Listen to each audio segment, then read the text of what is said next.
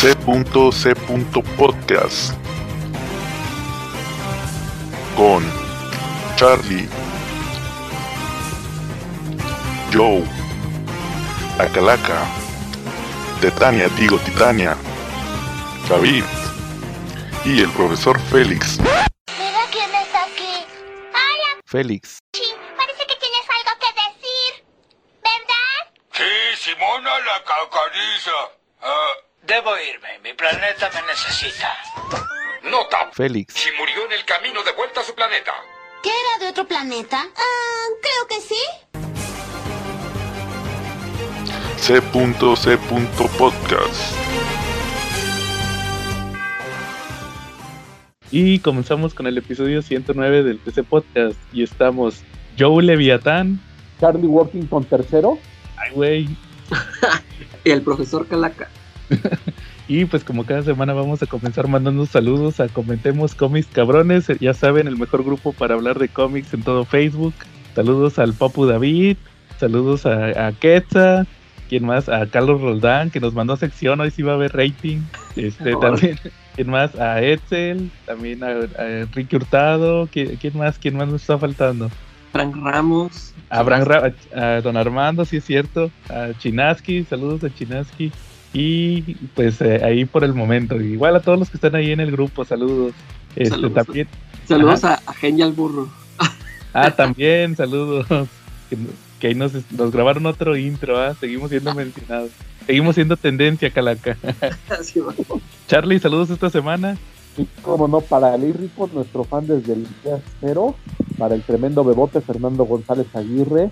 Y para nuestros amigos Aarón, Oscar, el Children, Edson y Alfredo, ahí del Mesón Gaucho. Si quieres echarte una picaña jugosa, mira, ese es el lugar. También saludos para Misael, que nos prepara los mejores pasteles, como siempre en galería.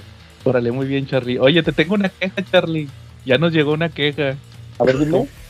Pues fíjate que se están quejando, Charlie, que hay gente que le, le cae mal, le desagrada que te estés comiendo papitas mientras estamos grabando el episodio.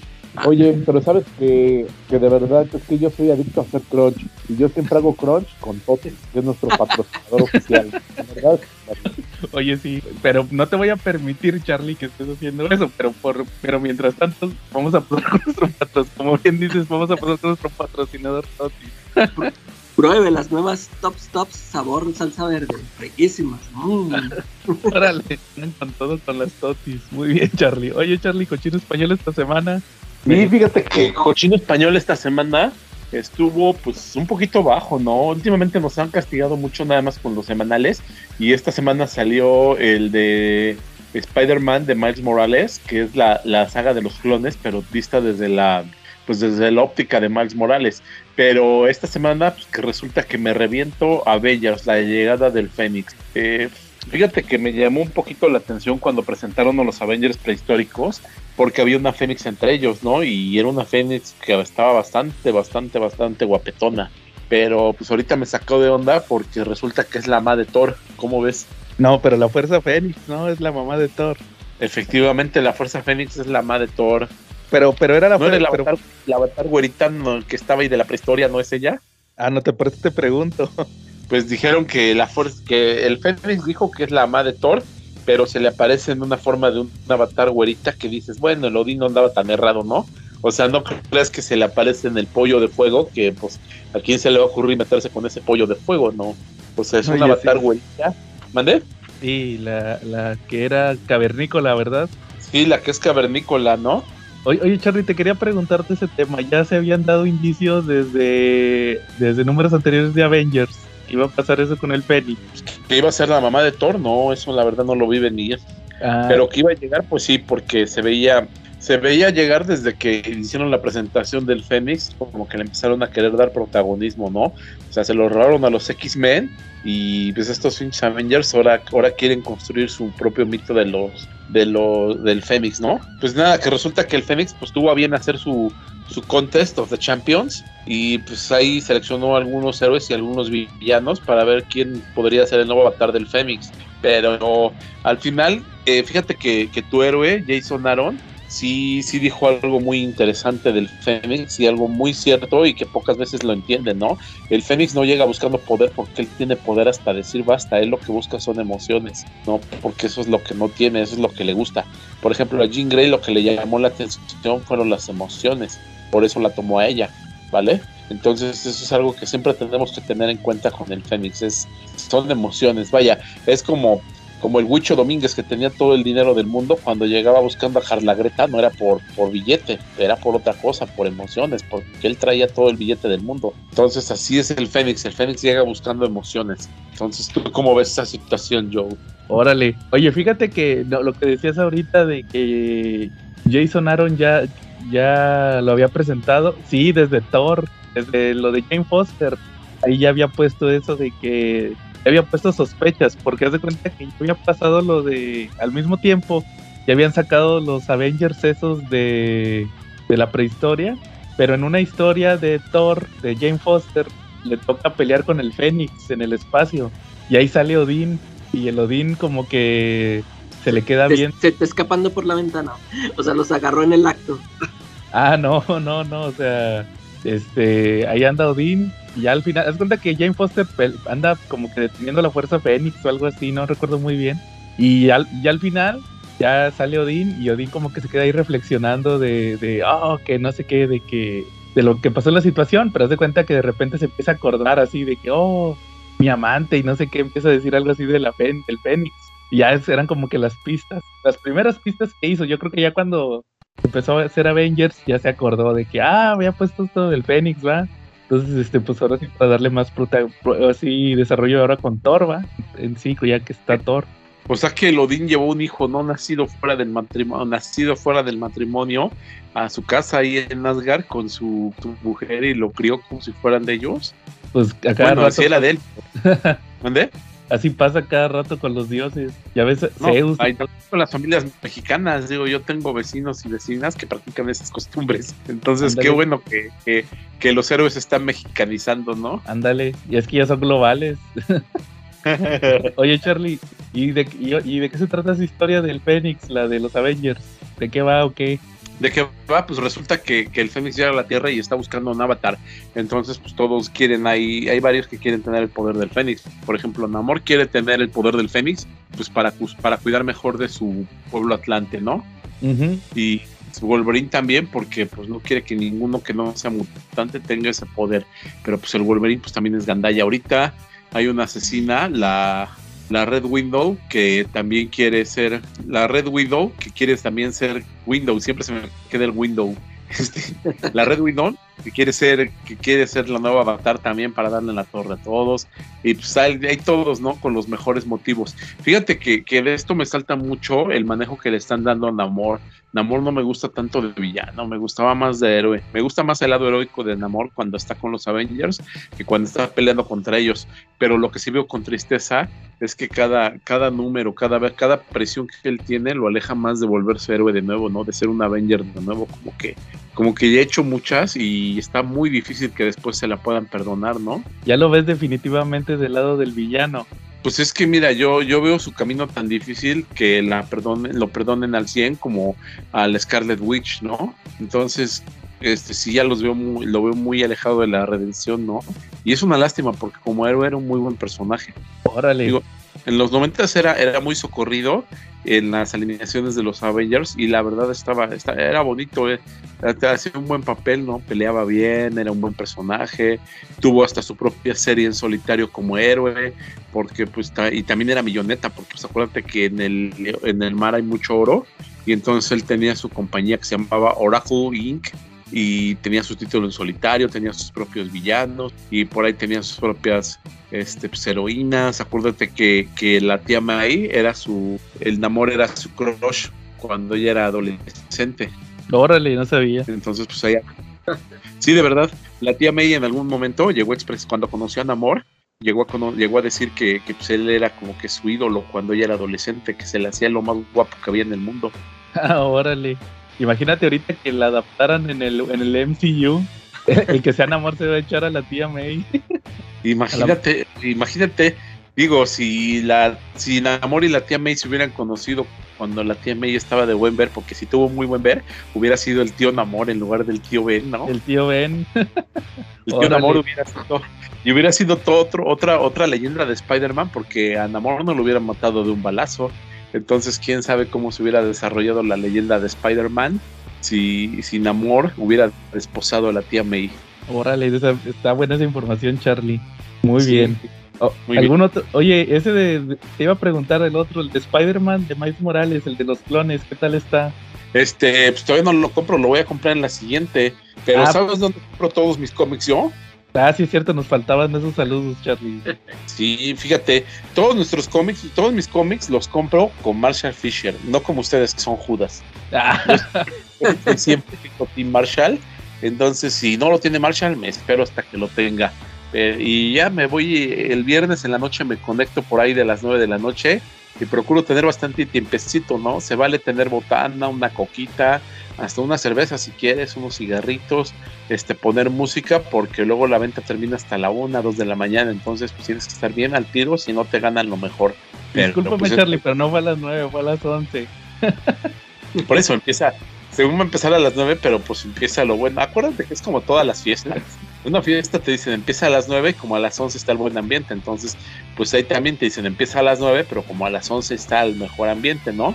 Y pues acuérdate que ahí están los memes de Aldo, están los comentarios de, de todos los compañeros del grupo que de repente son medio, medio chuscos, ¿no? Está, está el Papu calificando o descalificando los comentarios, porque de repente hay algunos que sí merecen salirse por la puerta de atrás y toda la onda, ¿no? Entonces, pues ahí estamos cada viernes en el evento comprando los cómics, porque si no es con Marshall Fisher, mejor no. Muy bien, Charlie. Saludos al Marshall y también al, al grupo de venta de Comics Fisher. Oye, Charlie, fíjate, yo también leí unos cómics en cochino español. A ver, a Me, ver. me chuté, les estaba platicando que me chuté el primero de Venom. El Venom de Donny Cates, que ¿Y tanto qué le hizo el feo. El, el primer arco que se llama Rex. Fíjate que, que sí, sí- sí me gustó, se me hizo muy bueno. No, no esperaba eso de Donny Cates, que ya ven que le hemos tirado mucho por, mam- por mamón, pero... eh, Ándale, na- nada más por eso le tuvimos ansiedad. no, y fíjate, te tengo otro chisme, Calaca, antes de empezar. Eh, el otro día estaba escuchando a Chinaski, saludos a Chinaski. Ah, pues te acuerdas que cuando vino Chinaski nos platicó que acababa de grabar el de. que ese mismo día grabó un podcast, Sí, que porque hubo una convención en línea de, de Hasbro sí. y que. No, que lo acabamos de grabar ahorita, lo- escuché. ¿Y, y qué crees? Que ese día anunciaron la figura de, de Null, los de Hasbro. sí. Y, y invitaron a Donny Cates a, a- ahí en, la, en, en- en- en línea, va, estaban todos en línea. Y lo invitaron para platicar con él de, de, pues, oye, vamos a sacar la figura de Null, platícanos. Y que se puso bien mamón el vato. Que se- No es cierto, él no es así, él se ve que es a toda madre, bien sencillito. pues no es cierto, Charlie. ¿Y Diría ¿Qué Adal. dijo? Porque no es que quería contestar nada. pues es- según recuerdo, eh, decía Chinaski que, que, por ejemplo, le estaban preguntando a- así eh, cosas de, de la figura o así de, de- del personaje y este andaba a- platicando de otras cosas, de, de los derechos, lo, lo que siempre pelea de los derechos de los escritores y de los dibujantes y todo eso, o sea, nada que ver. O sea, como que y le pregunté y que les hacía mala cara y como que estaba viendo para otro lado, o sea, como que fue a huevo para que me entiendan. Sí. Entonces, este, pues sí. Y, y al final sacaron la figura de Null y, y- y la van a sacar próximamente. Entonces, eso, eso no quita que sea un mamón, pero hasta esos cómics tan buenos, ya ves que a ti te gusta mucho el de crossover. Sí. Y, y yo hasta leí Venom y se me hizo bueno el primer arco. Está, la neta está padre. Haz cuenta que, que la historia es. Tú también ya lo leíste, ¿verdad, Charlie? De Venom. Sí, claro, pero a ver, refrescame con la historia. Eh, se trata de que eh, haz cuenta que está Eddie Brock con el symbiote y resulta que, que de repente se le empieza a descontrolar. Llega otro, así, otro como un soldado de Vietnam, un moreno, y le dice, no, que mira, este, tú no fuiste el primer symbiote y resulta que ese cuate también tiene un symbiote. Y le dice, échame la mano porque ocupo que, que me ayudes a rescatar a, otros compañeros míos. Resulta que Shield encontraron a un symbiote eh, eh, congelado que era como un dragón. Y, y de ahí hace cuenta que le agarraron cachitos al dragón y se lo pusieron a unos soldados y eran como super soldados. Típico va de que siempre quieren hacer super soldados. Y resulta que, que hace cuenta que ya están transportando al, al, al dragón y, y va Venom a rescatar a los cuates de este, de este cuate. Y nada, resulta que, que se libera el dragón y el dragón absorbe, o sea, vuelve a absorber a los simbios. Y ahí es cuando sale lo de Null, que resulta que, ese dragón era de Null. Y, pues él, él- ahí te explican todo lo que ya sabemos, porque pues ahorita ya acabó lo de Donny Cates, ¿va? de que estaba atrapado y que ocupaba liberarse y que para liberarse necesita recuperar todos los, este, eh, eh, pues todas las partes que tenía, o por lo- lo poco que te mencionan ahí. Y, y resulta que el dragón, haz de cuenta que se convierte en Null. Y dice, no, pero si yo estoy atrapado, va, pero haz de cuenta que esto es como una parte de mi conciencia a control remoto. Y, y ya le explica todo a, a Eddie Brock. De hecho, le, le- lo que les platicaba el otro día que me gustó mucho fue que hace el retcon de, de lo de este, ¿cómo se llama? El God Butcher. Ah, sí. Y- Haz de cuenta que, que te explica que, que él era el dios de la oscuridad. Y luego que llegaron los celestiales y empezaron a hacer la luz y crear planetas y todo eso. Entonces, este, este Null, para pelear con ellos, se forja una espada. Y dice, no, que esta, esta espada es- fue el primer symbiote y tiene parte de mi esencia. Y luego lo, lo que me gustó mucho es que dice que la espada, dice, dice, es, la espada fue el primer symbiote, pero aparte eh, salió imperfecta porque tiene, tiene ciertas este, debilidades y te, te pasan que ahí la estuvo forjando. Entonces, como él la forjó, le tiene, por eso los simbios le tienen miedo al fuego. Porque pues así como la metió al fuego y todo. Y como le daba martillazos para, para forjar la espada, por eso le tienen miedo al sonido, al fuego y al sonido. Eh, Entonces eso se me hizo chido. Y luego dice que ya está- están peleando, se pone a pelear con los celestiales. Y en una pelea terminan cayendo en un planeta, él y un celestial. Y, y ahí dice, este, no, pues me quitaron, me- este, resulta que caí herido y un, y un habitante de ese planeta se llevó mi espada. Y, y resulta que es la, es, es- hasta te dice, y para más información checa el Thor God of Thunder número 6 eh, y que me voy a buscarlo porque yo sabía que ese era el número del origen del God Butcher. del, eh, Y, y, y ahí sale, sale, sale que van cayendo los dioses. O sea, en- en- eh, este Jason Aaron cuando hizo ese número puso que cayeron dos dioses. eh, Y acá en Venom te ponen que, que era la armadura de que traía en aquel entonces, este, era null. Y ya el vato agarra la espada, es la necroespada, la que le dicen la necroespada, que es como de sombras y todo eso. Que tú me acuerdo que, que sí es cierto, tú decías en una reseña que parecía un symbiote. Y sí, Sí. pues era la espada de null.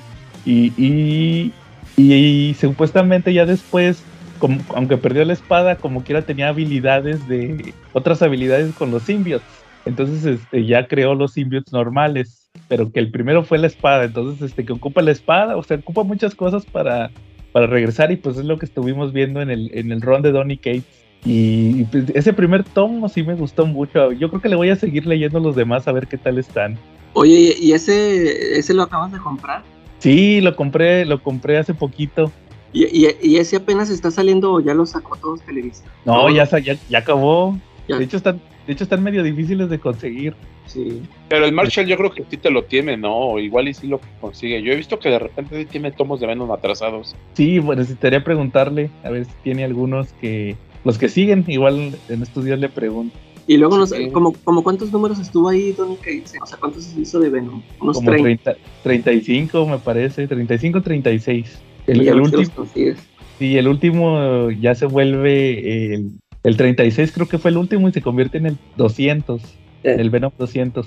Pero sí, fíjate que se me hizo muy bueno. re- re- He notado que ese cuate es, es bueno retconeando.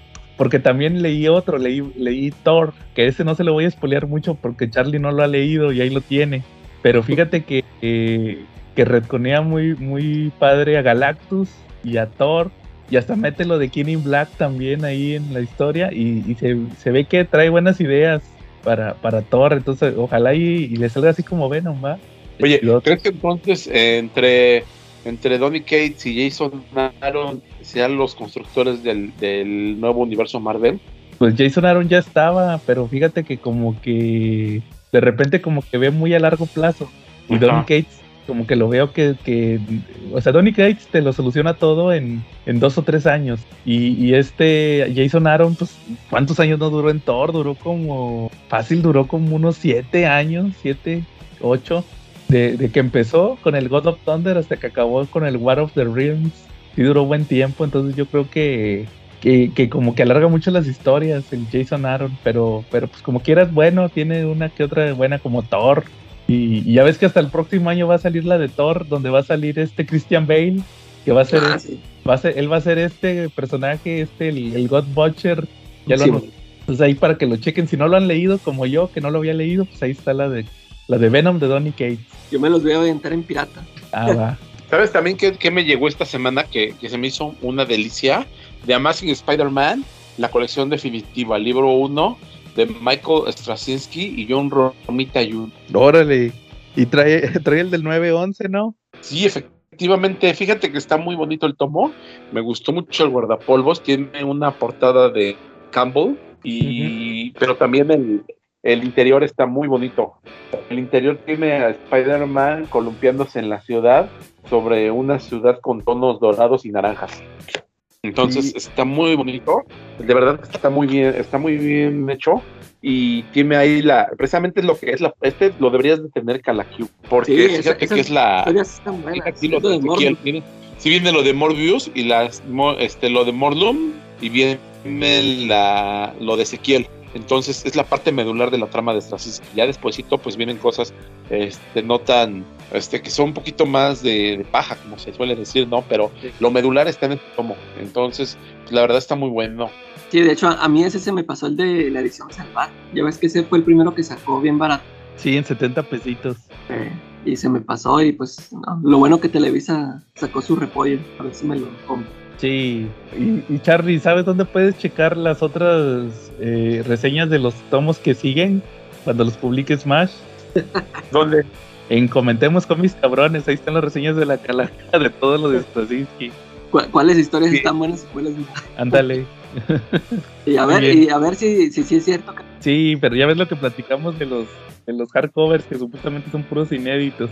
ah, sí, es que manejan lo de la historia del tótem, ¿no? Y esa parte es como reseñó Calaca, que, que es la parte más interesante de Spider-Man, ¿no?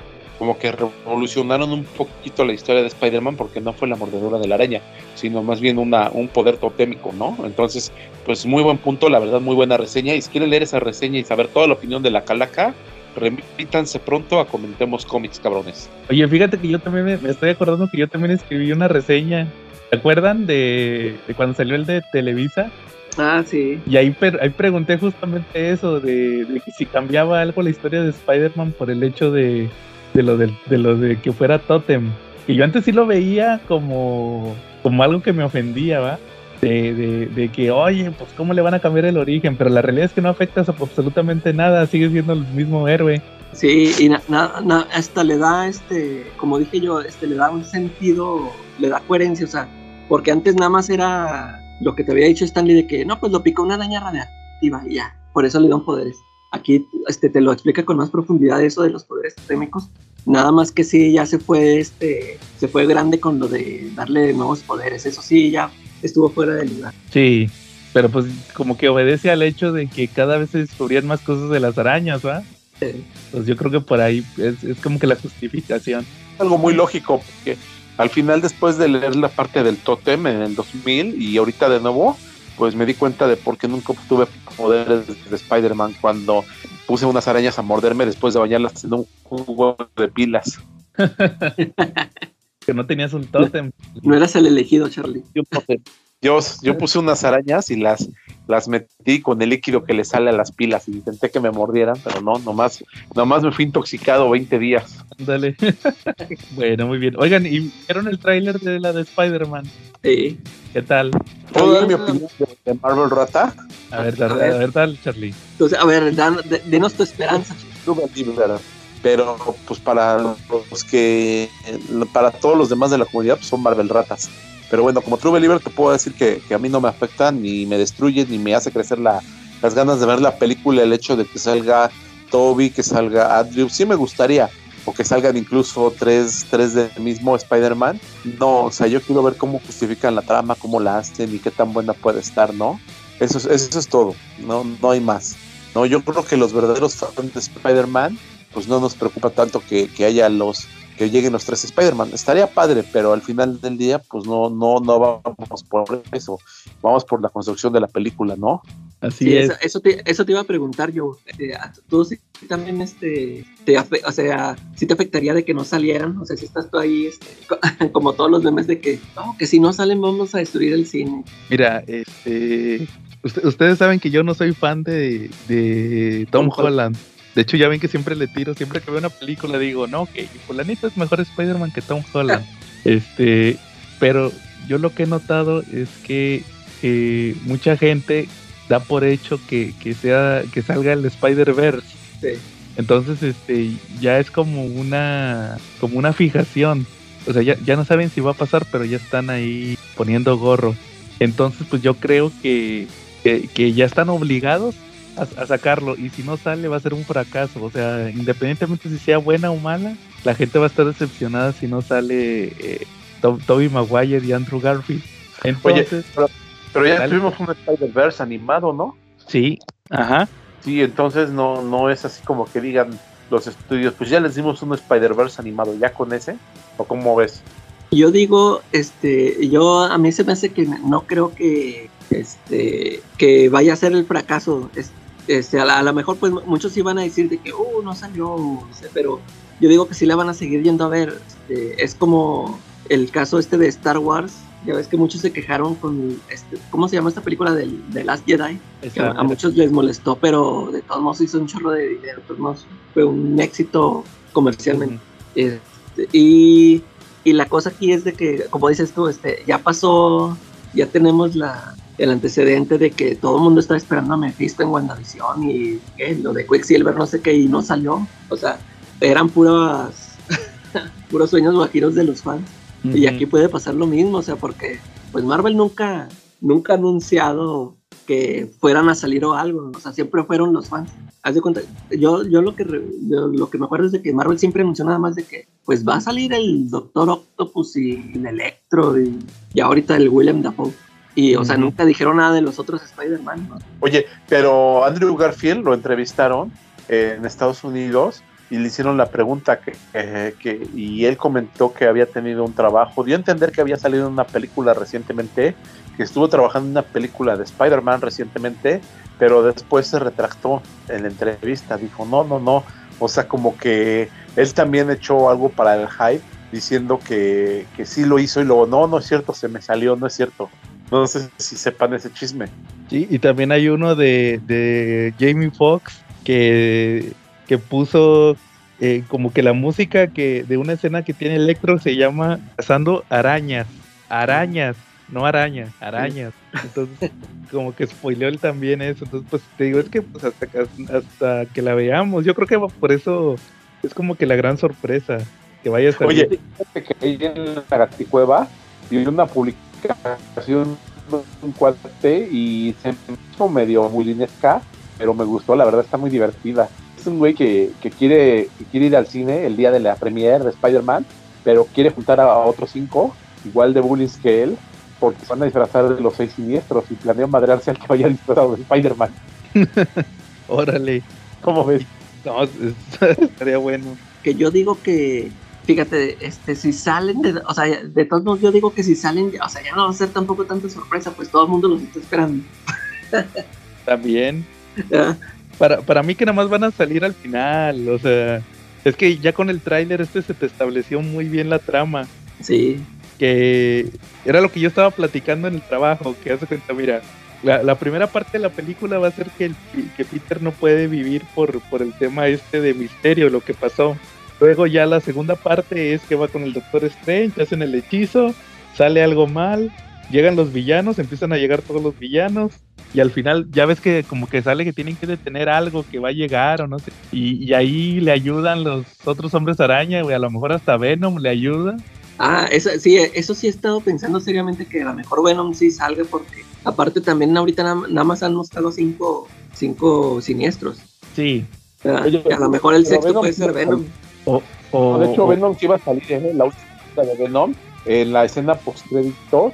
Está Ah, sí, Venom ya se pasó, sí, cierto, ya se brincó. Sí. Pero ahor- ahorita les voy a platicar otro rumor, porque haz de cuenta que era lo que iba con esto. Ha- Hay dos rumores. El, el primero, ya, yo me voy, yo me voy bien servido porque salió el, el Duende Verde. Ya vieron que sí es el Duende Verde de la Sí. de Spider-Man, Sí. la 1. Entonces, pues hay que suponer que es William Dafoe.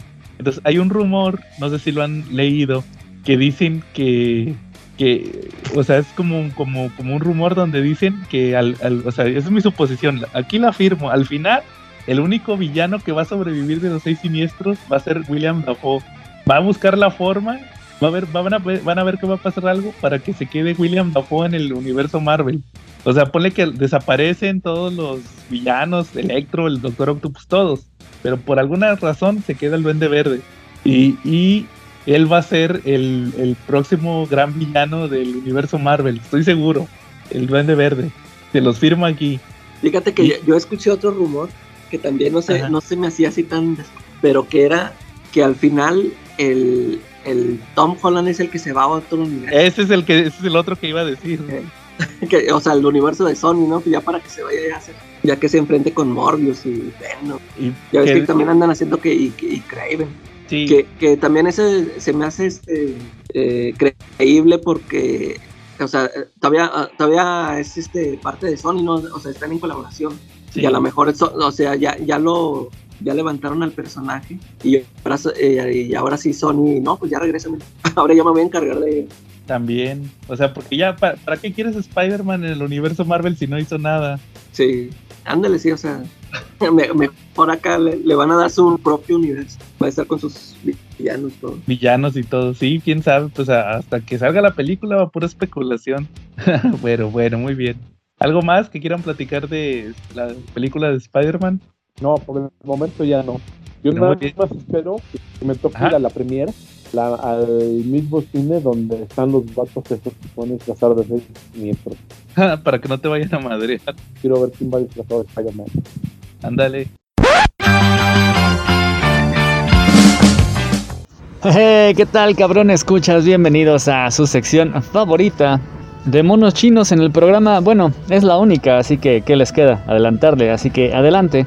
Mientras tanto, para aquellos desafortunados que no le puedan dar al botón de adelantar, les traigo las novedades de Panini Manga para esta semana que deberían poder encontrar casi en cualquier lado.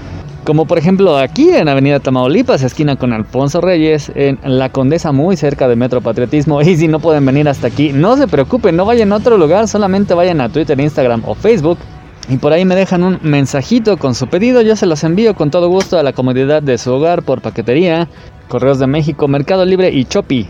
Si no saben cómo encontrarme, pueden ir directamente al canal de YouTube de Checa Tu Manga, en donde además van a poder ver mi fea carota presentándoles algunos de estos monos chinos, así como pues para que ustedes vean las ediciones y los dibujos de estos monos si alguno les llamó la atención. Pues bien, para esta semana tenemos de 109 pesos One Piece 79, en 119 Takagi, la reina de las bromas número 14, Demon Slayer número 22, We Never Learn número 11 y The Ancient Magus Bride número 14.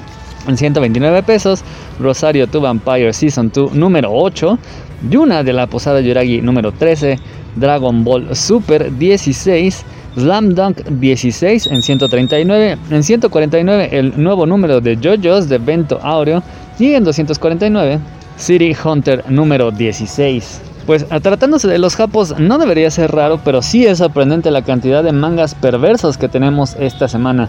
En concreto tenemos a tres, tres mangas de harem y uno más que si estuviera saliendo en esta época yo creo que estaría canceladísimo.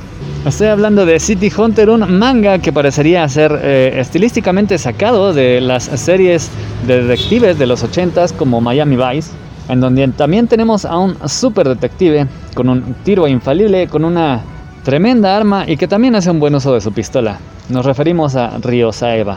Él es el City Hunter y es un pervertido. Uno diría que lo que mejor sabe hacer es tener una buena puntería, pero no, lo que mejor sabe hacer es acosar chicas, ya sean sus clientas o no. Y es que para colmo, este hombre pues siempre tiene clientas que son bastante hermosas y que de algún modo, y aunque se las pasa acosándolas, acaban enamoradas de él. Y es que pues sí, es un buen güey, es muy varonil quieran que no, acaba resolviendo el pedo por el que lo contrataron y además como que siempre tiene su gesto caballeroso al final. Sí, sí, canceladísimo y todo, pero la verdad es que está muy cagado el manga. Y los que me refería antes, el harem es, como podrán imaginarse, un manga donde un tipo está rodeado de muchas chicas hermosas.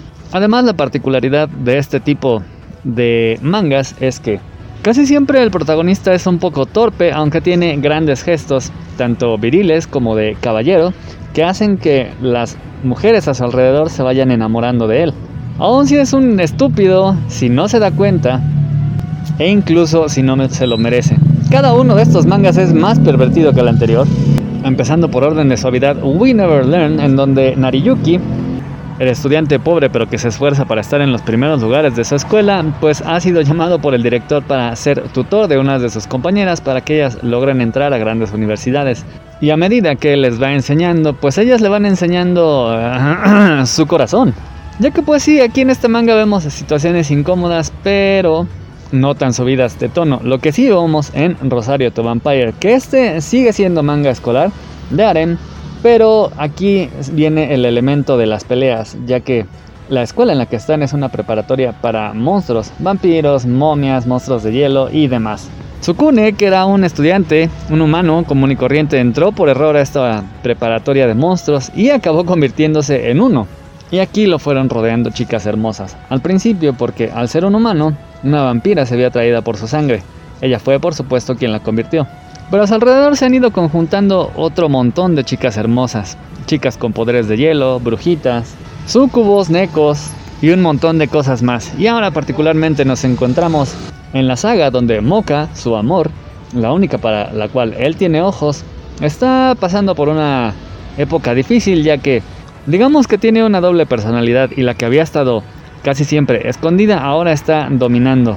Y si no logran hacer resurgir a la personalidad anterior, se va a quedar enterrada para siempre.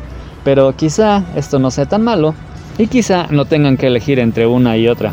Y por último, Yuna. Aquí sí ya hay carne por doquier. Es Disneylandia para los degenerados. Para empezar, la historia comienza en una especie de Jumanji en donde el premio es una poción amorosa para la vencedora, de entre todas las chicas que se enfrentan.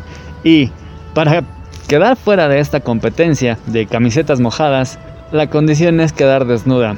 Ellas cuentan con pistolas de agua que deshacen su ropa, pero la particularidad de estas pistolas es que son nada más y nada menos que Kogarashi, nuestro protagonista. Él ha sido convertido en pistolas de agua y para disparar su agua con mayor presión, ya saben cómo hay que hacer el movimiento para bombear el agua y adivinen qué parte de su cuerpo es. Sí, es una auténtica salvajada este manga, que siempre nos maravilla con la perversísima imaginación del autor. Pero no todo es romance feo, hay romance bonito. Caigo en cuenta ahora que no se los mencioné, pero también salió Lovely Complex número 8, así como Takagi, que ambos son mangas de romance muy bonito. Takagi un poco más acaramelado y más inocente, mientras que Lovely Complex ha sido un romance dulce, tierno y algo tortuoso, pero sobre todo muy divertido.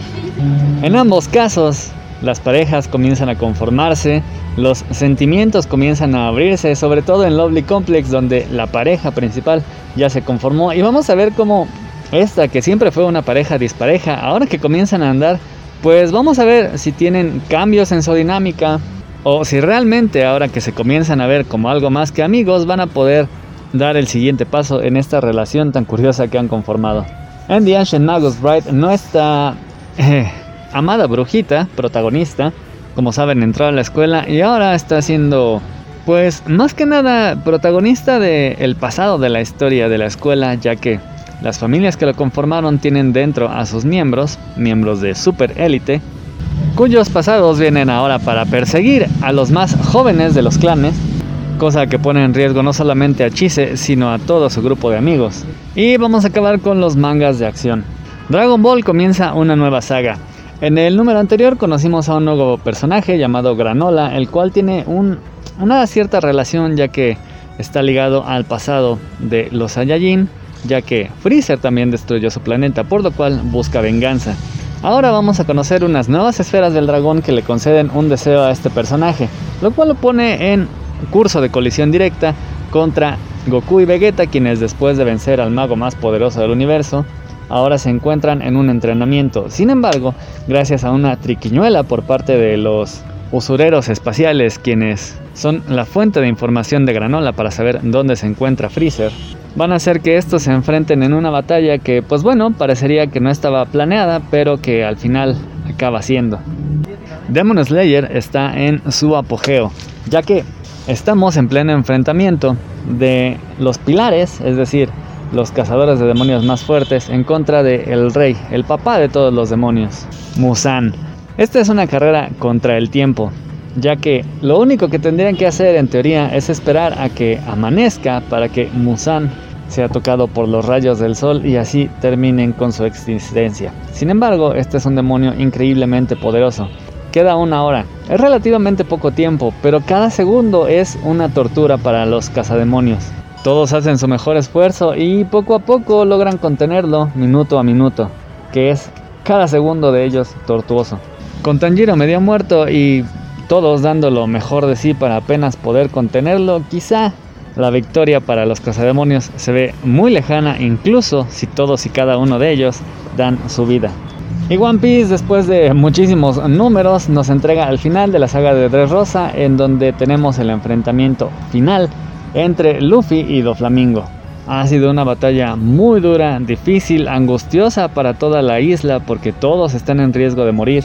Y aquí pareciera que también, a pesar de los esfuerzos de todos y cada uno de los ciudadanos, de las tripulaciones, la tripulación de Doflamingo y Doflamingo en sí, con su trampa de la jaula que se cierra cada vez más, van a triunfar. Luffy está fuera de combate, ninguno de ellos puede evitar que la jaula se vaya cerrando y pareciera ser que todas las victorias consecutivas que han tenido como transformar a los juguetes para convertirlos de nuevo en personas, derrotar a la familia de Doflamingo y hasta liberar a los pequeños duendes super fuertes que estaban bajo el control de Doflamingo, pues podrían no significar nada si Luffy y su tropa no pueden ponerle alto para que al final haga todo papilla. Y por si fuera poco también se me olvidó mencionar Alma que con este número 4 acaba esta serie cyberpunk de un futuro distópico. Termina en este cuarto número, así que si quieren una serie cortita y pues que esté buena, no tan alejada de los cómics, esta es una gran opción.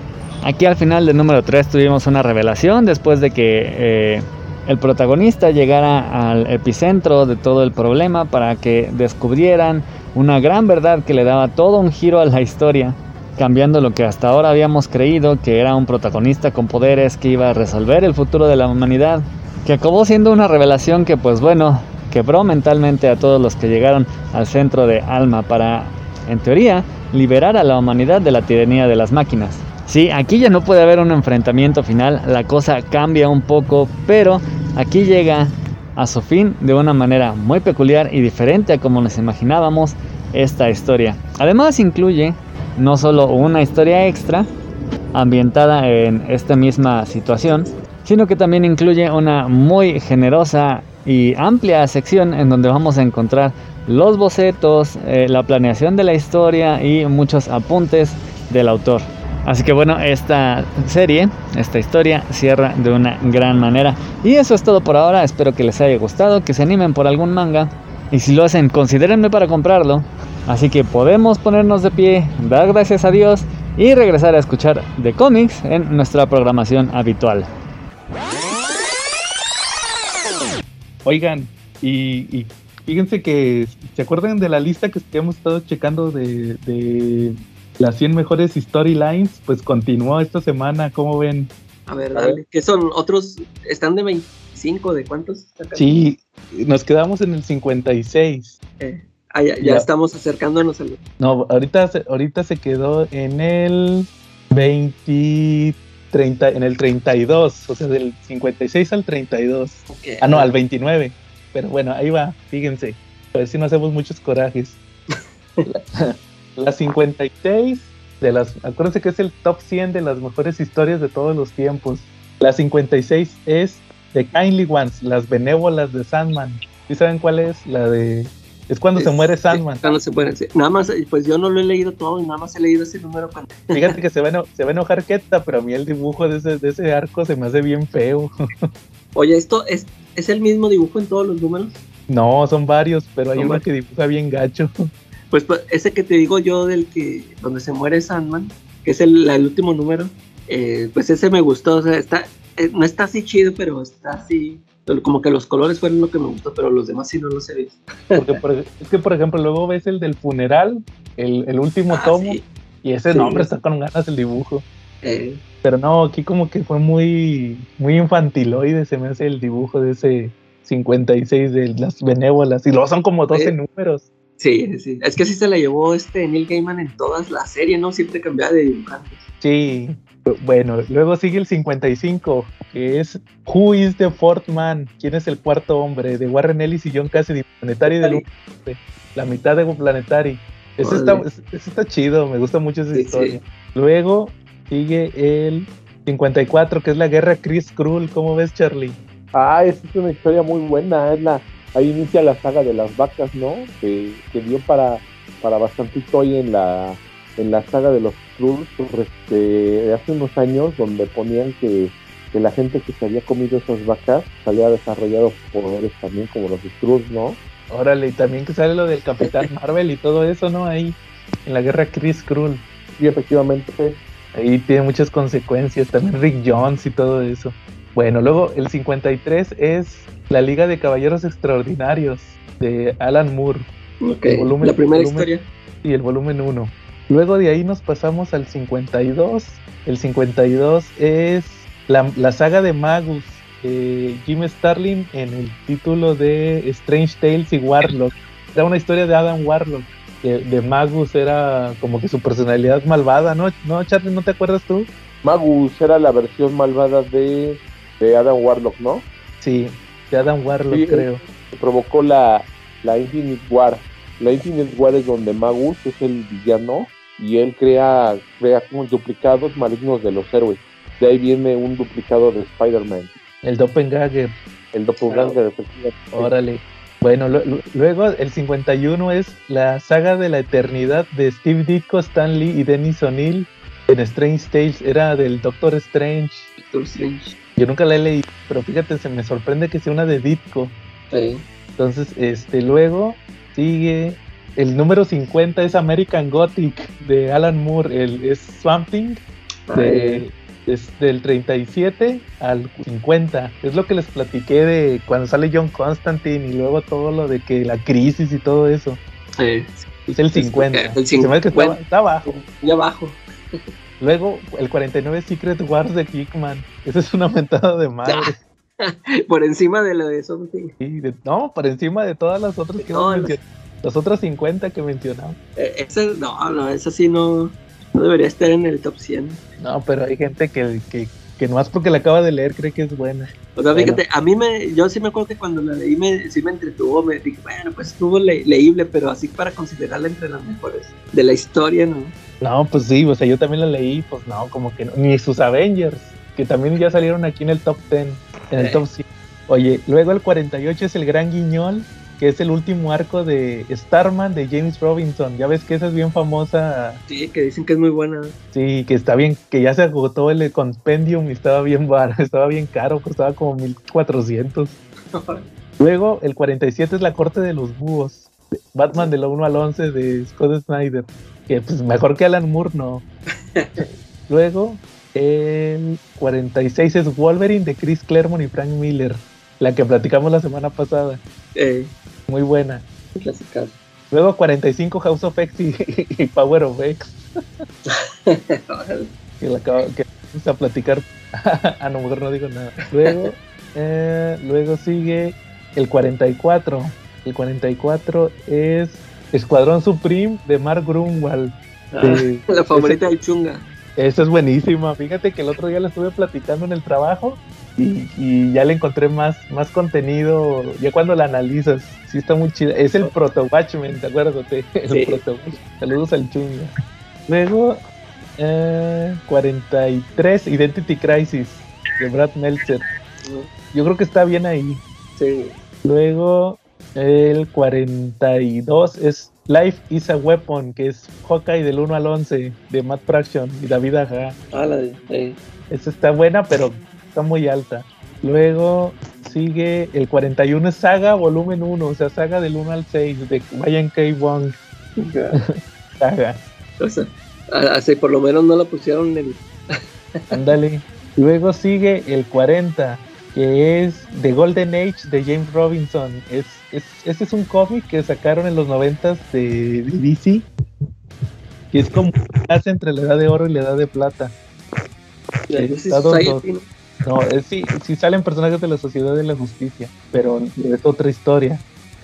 Y, y luego sigue el 39, que es la saga de Surtur de Thor de Walter Simonson.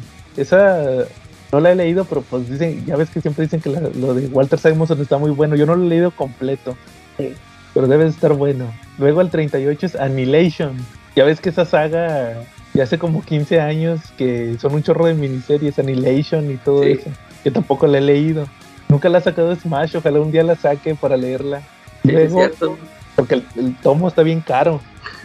Luego, el 37 es Rock of Ages de Grant Morrison, es el, el Morrison. Ya estuvo el, el primer arco, este, y el, la Torre de Babel, que es de Mark Waid, que también es, que era, era lo que seguía. Sí. Pues ahí ya como que ya metieron mucho Morrison, con mucho Justice League. Luego el 36 es la muerte de Superman. Pues ese tenía que estar, ¿no? Sí. Luego el 35 es Los hábitos peligrosos de Garth Ennis y Will Gar- Simpson. Ah, buenísimo. Eh, es mi historia favorita de Hellblazer, yo creo. Luego, Under Siege de los Avengers, Avengers 270 al 277. ¿Tú, ¿Tú leíste esa, Charlie? Es una donde los Avengers los tienen capturados los, los amos del mal. yo nada más leí la de Siege. de No, ese es Under Siege, que los tienen capturados ahí en la... Los amos del mal y, y ¿cómo se llama? Y, y los rescata y a, y a y el Jekyll le, le pone una golpiza a Jarvis. Esa mera. No, no la he leído, es un clásico, pero no la he leído. He oído de ella, pero no la he leído. Órale. Y pues aquí está en el top 10. Luego la 33 es la muerte de Gwen Stacy. Que ya, ya se la saben cómo estuvo ese asunto. Como, como Zendaya próximamente. Oye, Charly, no andes subiendo memes groseros. que nada más te gustan las güeritas y no sé qué. Ahora, ahora. Oye, el, el 32 es Batman Rip. Ay, güey, lo pusieron muy arriba, ¿no? Es que te digo que son puras historias nuevas. Luego, el 31 es la saga de Electro de Frank Miller. Ah, esa sí. sí, eso sí. Ahí sí, ahí sí está bien. Luego el 30 y- era el 31. Luego el 30 es el regreso de Barry Allen en Ah, los sí. 90. Eh, Esa está chida, pero mejor que Daredevil. No. y luego 29 Secret Wars, la de los 80. La original. no, eso a mí no me gusta. No, eso como que sí, sí estaría un poquito más abajo, pero no, o sea, más abajo como en el 50, no tanto, porque ya ves que es- sí está muy sencilla de leer, pero por el tema de que pues, porque eran monillos. Eh, Pero pues así, así quedó la lista y nos quedamos en el 29. Yo creo que ya la próxima semana vemos quién, quién queda en primer lugar. Hagan sus Vale, apuestas. Bueno, muy bien, ahí lo checamos entonces la próxima semana. Muy bien. Oye, eh, Calaca, ¿algún tema que nos quieras platicar esta semana? sí, traigo, traigo otra retro reseña de A ver, échale. Y, y, y acorde con el tema que vamos a tocar, hoy me aventé la de X-Men, la primera, la de Brian Singer. Órale. Y fíjate que se- ya tenía ratote que no la veía. Y se sigue sosteniendo muy bien, me gustó todavía mucho. Todavía este, le sigo encontrando los detallitos que, que le encontré desde la primera vez que la vi. Que es lo que. Los únicos peros que le he puesto siempre es el, el magneto muy viejito. Y, y Javier, bueno, de Javier pues no me molesta Pero de Magneto sí me molesta verlo a este, o sea, personificado por este actor que fíjate que no me hubiera molestado tanto. Sí, o sea, que a- a- así como está, pero que nada más él estuviera este, dando órdenes, o sea, mandando, así como lo hizo, a to- o sea, mandando a todos los mutantes a hacer su trabajo, pero que no hubiera salido él con el traje, el casco, la capa. Ya, o sea, ya no tenía edad para eso, ya. Eh, Eso es lo que me sigue así este, molestando. ¿Qué actor te hubiera gustado entonces de Magneto Calaca para que fuera un Magneto creíble que en la lucha? ¿Un Mel. Gibson o como quien de esa época? Pues no, Mel Gibson ya también estaba. A mí, a mí me pareció, es que a mí me pareció perfecto el Michael cuando salió él como Magneto. Y, pero sí, ya sí, ya de muy grande. Bueno, y, y lo tenían que hacer así porque, pues, como lo pusieron con esto, su historia del holocausto, tenía que estar así de por la edad, ¿no? Tenía que este, contar la edad ahí. Pero sí, este, te Ah, digo, o sea, no, no, me, no me convenció el Magneto. Que ahí no estaba el mutante alfa, el rejuvenecedor, ¿no? Para echarle la mano con unos años. Sí, sí. Ya, ya hasta, hasta la de First Class fue cuando me, ya me convenció, me convenció esa máquina. Y te digo, el, el Sabretooth también me, me quedó a deber. O sea, no, no hace nada, está menso ahí, o sea, apenas si habla. Ahí este, si se agarra ahí con Wolverine, ahí tiene su batalla. Como que no, me- no me gustó su interpretación. Igual me gustó cuando lo cuando salió en esta película, ¿qué? Wolverine Origins. El, el cuate este que la hizo de Sabretooth, esa sí se me hizo más, más chida esa, es- esa personificación. Sí, nada que ver. Y, y ya, pues todo lo más, pues es Wolverine, como si- me, sí me gustó siempre desde el principio. Este, pues esta prácticamente es la historia de, es la película de Wolverine y, y los X-Men, porque pues ya es que los demás apenas si hablan, ¿verdad? El Cyclops casi, casi no tiene presencia, y igual Storm, sale bien poquito. Jean Grey. Este, Rock, Rock también es más estelar ahí. Y que ella sí, o sea, aunque difería mucho con la, la versión que vimos nosotros en las caricaturas, pero me, me caía bien esa, esa Rock. Me, me pareció bien ese, ese, personaje. Y te digo, este, la película me sigue gustando, me sigue gustando los, los efectos, cómo manejaron esto de los, de los mutantes cuando se ven que están ahí en una convención, que están hablando del- de, que los quieren controlar, ¿no? Y todo eso. Eh, Mystique, me acuerdo, este, tiene buen papel, o sea, si la ponen ahí muy fregona para, para las peleas y todo. Este, sí, sí me, sí me sigue gustando, me, me gustó hasta la, la o sea, sí, sí pasó la prueba del tiempo. Digo, nada más esos detallitos que siempre me han molestado, pero es, es muy disfrutable todavía. De hecho, ahorita que decías de, de este, de Cyclops, eso lo voy a platicar más adelante, de otra vez que no tuvo presencia. Porque nada que ver, ¿verdad? Con el de los cómics, que siempre se Sí, no, no. Acá no, también como que el actor, pues ya después no hizo nada. O Sí. sea, ya ves que se lo llevó para la de Superman. Eh, Y también en un papelillo así. como que nomás sabía hacerle de vato carita, va, pero, pero no trae Sí. nada de presencia. Va muy bien. Oye, fíjate que yo sí vi algo esta semana, fíjate, me chuté, empecé a ver la serie de Cowboy Vivo, la que estaba Ah, de Netflix. ¿eh? la de Netflix de Cowboy Vivo. Fíjate que estoy casi seguro que, que de aquí al lunes van a estar las críticas a todo lo que da, porque fíjate que sí, sí sentí que la serie es muy de acción.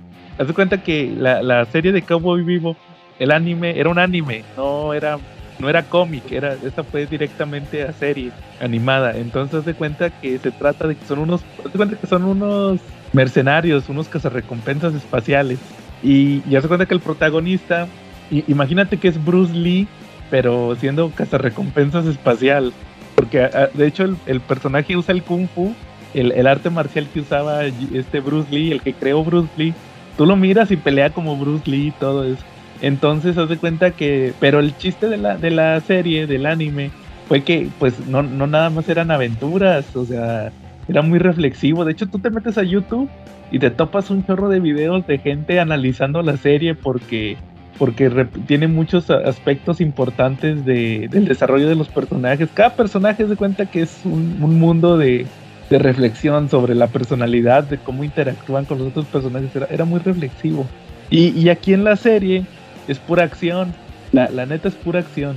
Entonces como que sí, sí noto que, va a haber muchas críticas que van a decir, no, o sea, lo de siempre, no, que, que no adaptaron bien. Es como, no sé si supiste tú, Calaca, o tú, Charlie, en su momento, lo de Ghost in the Shell, la de Scarlett Johansson, Ah, sí. que le tiraron, no. a la, a la de Scarlett Johansson le tiraron un chorro porque era pura acción. Na- nada que ver con la película animada de Ghost in the Shell, que, que fue muy acá. re- re- e- esa reflexionaba mucho sobre el, sobre lo que significaba el alma y todo eso. Y en la serie, en la- o sea, la, perdón, en la película de Scarlett, pues no. Puras Era pura acción. Sí, casi todo, o sea, sí to- lo tocaban, pero muy superficial, casi todo era pura acción y acá efectos. Igual aquí en Cowboy Bebop, es, es así. Este, y ah, hay, un- hay un personaje, también esa va a ser una crítica, porque ya, ya casi lo, lo, lo- lo estoy viendo, Calaca. Hay un personaje que es el que te decía que, que- que en la caricatura era una mona acá bien curvilínea. Eh, Y acá la, la hizo otra chava, que es como latina, y de hecho le estaban tirando porque no se parecía, o sea, porque no era, no estaba, no tenía las medidas que tenía la, el- la de la serie. Y aparte, esa chava, la, la actriz, se me hace que es lesbiana, porque salió en, esa salió en Jurassic World 2, y, y ahí también le hizo de lesbiana. Y acá en la serie también el personaje eh, eh, es así. De hecho, eh, se supone que es un personaje que, que tiene amnesia, el personaje de ella. Entonces, ya te lo están justificando. Ya me tocó leer un artículo donde dicen que la actriz declaró que, que no, que mi personaje lo hicieron lesbiana porque como, como no tiene recuerdos, no sabe si le gustan los hombres o le gustan las mujeres. Pero la realidad, yo sinceramente creo que, que lo hicieron así, como pasó con Ellen Page. ¿Te acuerdas que Sí. primero empieza el personaje que le gustan los, la- los hombres y luego en la temporada 2 como que metió la cuchara y no, que lo voy a hacer lesbiana porque soy lesbiana. Así, yo creo que yo creo que por eso le hicieron así el personaje aquí también. Y entonces va- vas a ver que va a haber gente que va, va a gritar, ah, que este personaje que, que estaba bien buenota en, los co- en, en la serie y aquí lo hacen lesbiana y están arruinando el anime. y ya ves cómo es siempre, ¿va? sí. Entonces, este, eh, pues ahí va, o sea, tiene muchos cambios, muchos cambios al, al anime, te digo, no es tan reflexivo, es pura acción, sí se toman muchas libertades, le cambian muchos, eh, a- muchas cosas a los personajes, pero pues como quiera está entretenido, a ver, ojalá y, y le vaya bien, pero pues te digo, le van a llover un chorro de críticas como suele pasar con esas series. Ah, y también, Sí. te- también les traigo un dato como, como acorde al tema principal también de esa serie. Sale otra actriz que es como que podría decirse que es como la, la amada del protagonista. Entonces haz de cuenta que, que, que esa chava, la, la que es la amada del protagonista, es una chava que no me acuerdo cómo se llama, pero ha salido en varias series. Y yo decía, esta chava se me hace conocida, ¿dónde la vi? Haz de cuenta que esa chava le hizo de. En, en Smallville, le hizo de Mera, la esposa de Aquaman. Sale en un episodio nada más. Y luego, después, en, en Agentes de Shield, le hizo de. También salió ahí en un episodio, le hizo de la hermana de la encantadora, el personaje de, de Thor, Sí. la hechicera, y tenía una hermana, se llamaba Lorelei. Y ahí sale, ella le hizo de ese personaje.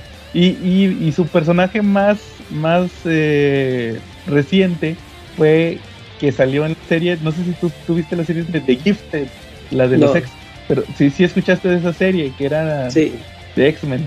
Salía Polaris y salía este, los principales eran Polaris y ¿cómo se llamaba? El, el Apache, este Thunderbird, eran los, los- los principales. Y esa chava le hizo también de una mutante que se llama Dreamer, que es de los Morlocks. Pero acá pues está bien guapa, o sea, no, no le hacía así como de Morlock vagabundo, ¿va?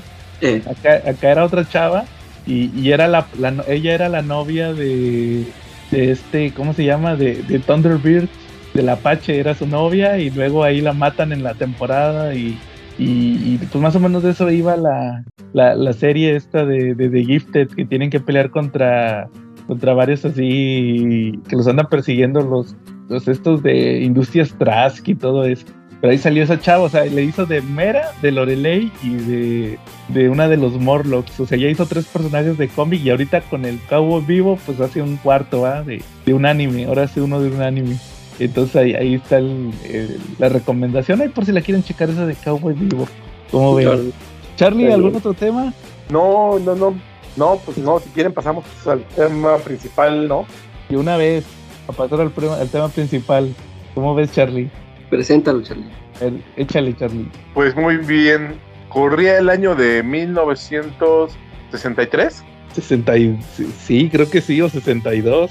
Corría el año de 1963 cuando un profesor inválido en silla de ruedas y tenía una escuela para jóvenes, para jóvenes dotados, joven, pero no dotados de la manera en que ustedes piensan. Saludos, David, sino más bien jóvenes con talentos, ¿no?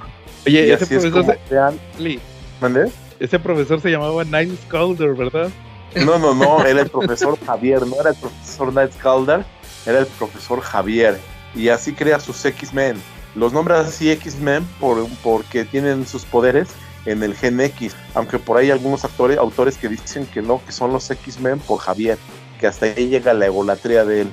Entonces fueron un grupo de superhéroes que al principio, este, bueno, y durante gran parte de su historia no han sido comprendidos por la humanidad son una mejora sobre las minorías, ¿no? Ya sean raciales, ya sean sexuales, ya sean de cualquier tipo de minorías. Si sientes que estás en una minoría, los X-Men son lo tuyo. Y ellos luchan por, por, las minorías. Sí, Charlie, pero eso de las anomalías genéticas lo metieron hasta los noventas, ¿no? ¿Te acuerdas que, que, al principio era supuestamente por la, por la, igual que Spider-Man, por la energía atómica?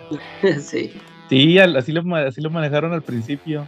Bueno, ellos lo manejaban que por distintas radiaciones que podían haber tenido sus padres, ellos al momento de gestarse desarrollaron poderes y que los poderes fueron desarrollados cuando llegaban a su adolescencia, ¿no? Que era cuando sus poderes se manifestaban.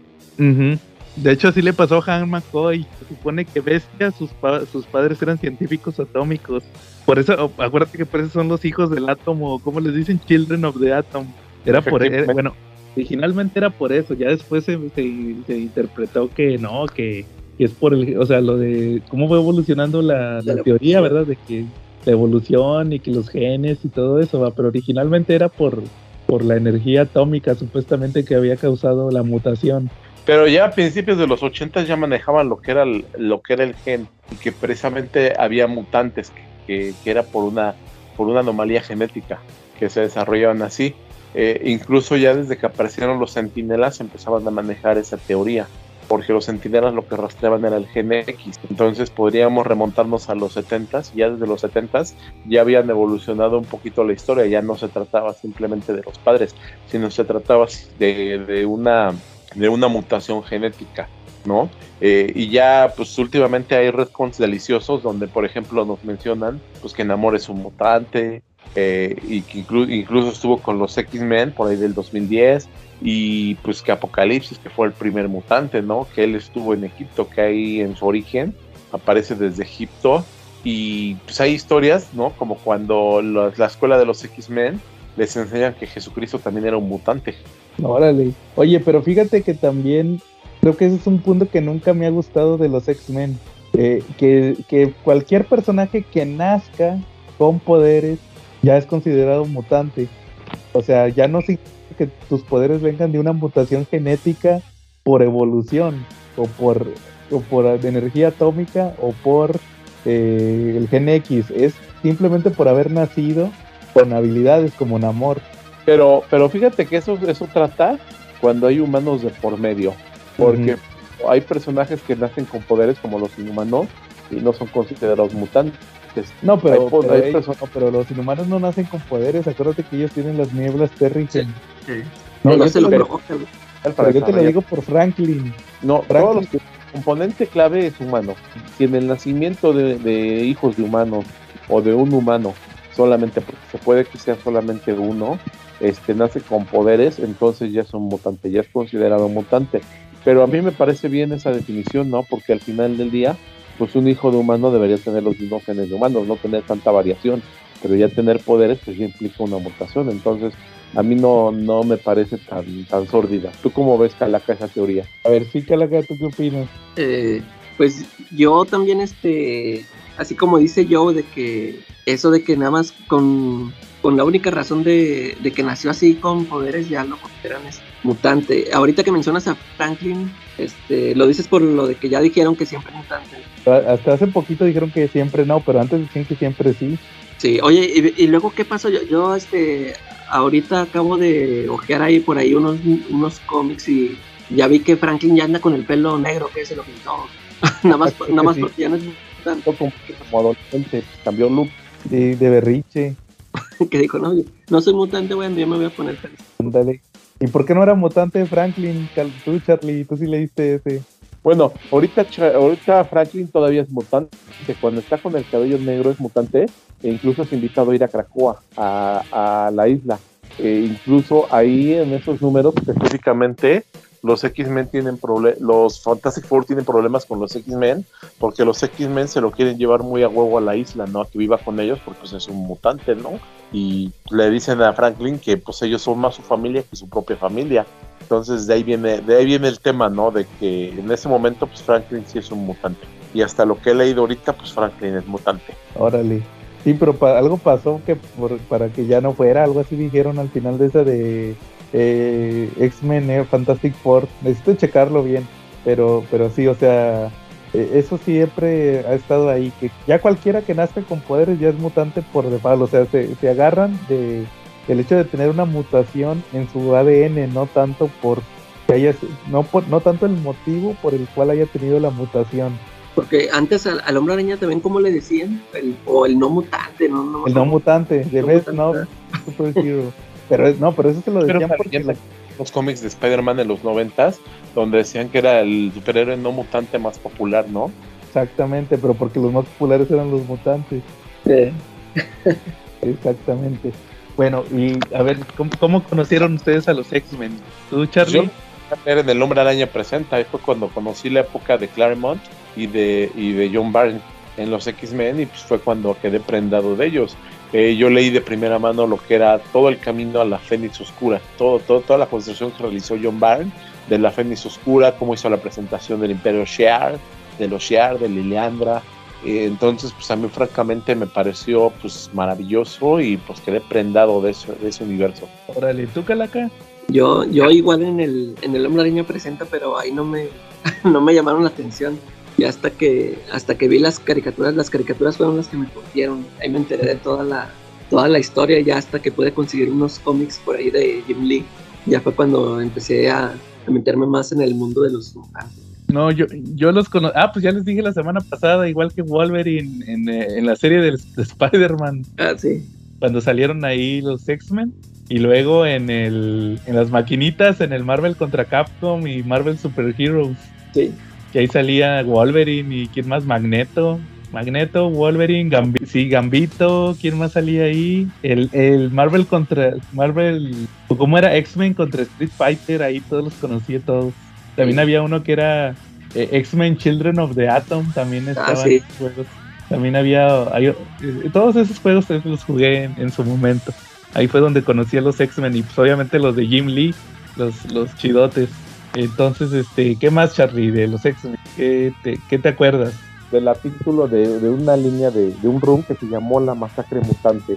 La Masacre Mutante fue, fue publicada eh, a finales de los 80 y pues es una historia que de qué va, pues resulta que hay un villano que está en situación ahí, que es Mr. Sinister, y él tiene a un grupo que se llama los Marauders, y entonces ellos se lanzan a, pues, a a hacer una limpieza genética de los, de los Morlocks que viven en los túneles de Nueva York. Entonces llegan ahí y pues, los matan. Lo interesante es que los Marauders están formados por Sabertooth y tienen por ahí personajes interesantes como Arch, como Disruptor, como Vértigo, como Arpón y como, como Hunter, como el cazador de cabelleras. Pero también hay algo muy interesante. En un responeo que se hizo de los X-Men en el 2001, metieron a Gambit. Gambit fue el que, el que llevó a los Marauders ahí. Incluso Gambit casi muere a manos de Cybertooth en esa, en esa historia de cuadro porque trató de defender a, a Marrow, una mutante que estaba haciendo sus pininos en esa época. Resulta que ella era una niña en esa época y pues Gambit tuvo a bien defenderla. Eso no se vio durante, durante el arco principal, fue responeado y lo vimos después, donde, donde Cybertooth lo mata. Donde Cybertooth casi mata a Gambit y pues ahí empezaron un poquito las, las, pues, las, las, las cargas que tenía Gambit como personaje. Bueno, pues en esta historia los X-Men son los que son los que bajan a defender a los a los a los Morlocks de los Marauders, como ves. Entonces, al final de la masacre de la de la masacre mutante, pues vemos una disminución muy grande en los números de Morlocks, pero también vemos este algunos cambios, ¿no? Como por ejemplo la inclusión cómo salen Longshot, Dazzler y Rogue, que se llevan a, a, sus, a los que fueron heridos a la isla Muir, y vemos también cómo Logan y Tormenta investigan también un ataque que tuvo la familia de Jean Grey y también pues, también la evolución de Jean Grey como líder, ¿no? Ahí dejó de ser un poquito la líder bonachona y se volvió la líder firme de los X-Men. Oye, también a, Colossus, que no se podía quitar el, la armadura porque le habían metido unas estrellas ninja, algo así, ¿no?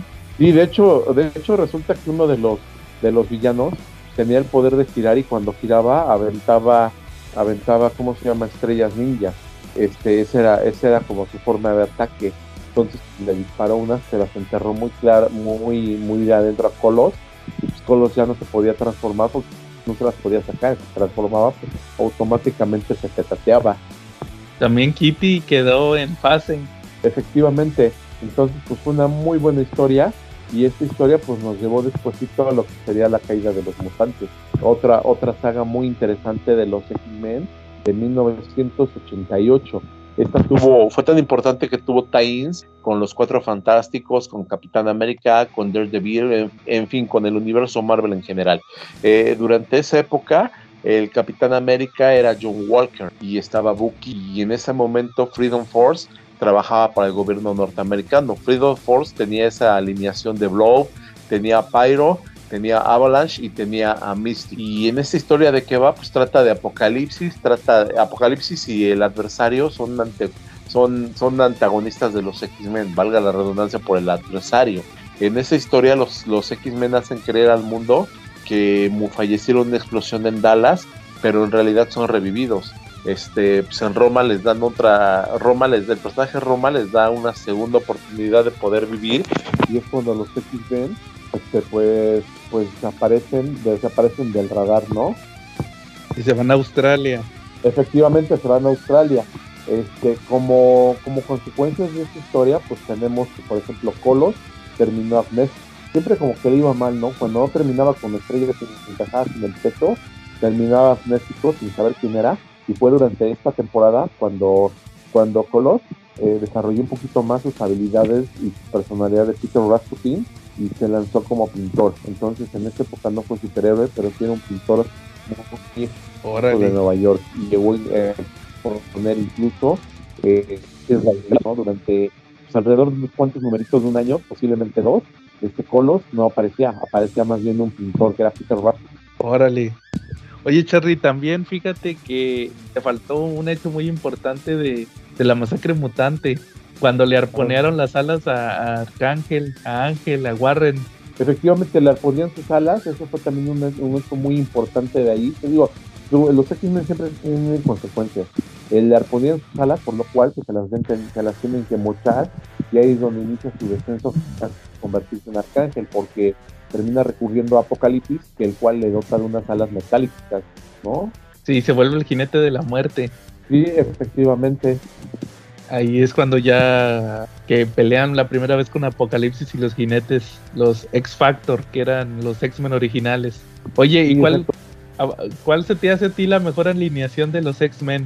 Es que mira, después de la caída de los mutantes hubo otra alineación de los X-Men, porque pues ya no estaban los personajes de, Claremont, que eran de cierta manera pues polos, estaba México, ¿no? No estaba Tormenta, no estaba Wolverine. Entonces de repente hubo por ahí otra, otra alineación que fue, que fue con Forge, que tenía incluso a Havoc.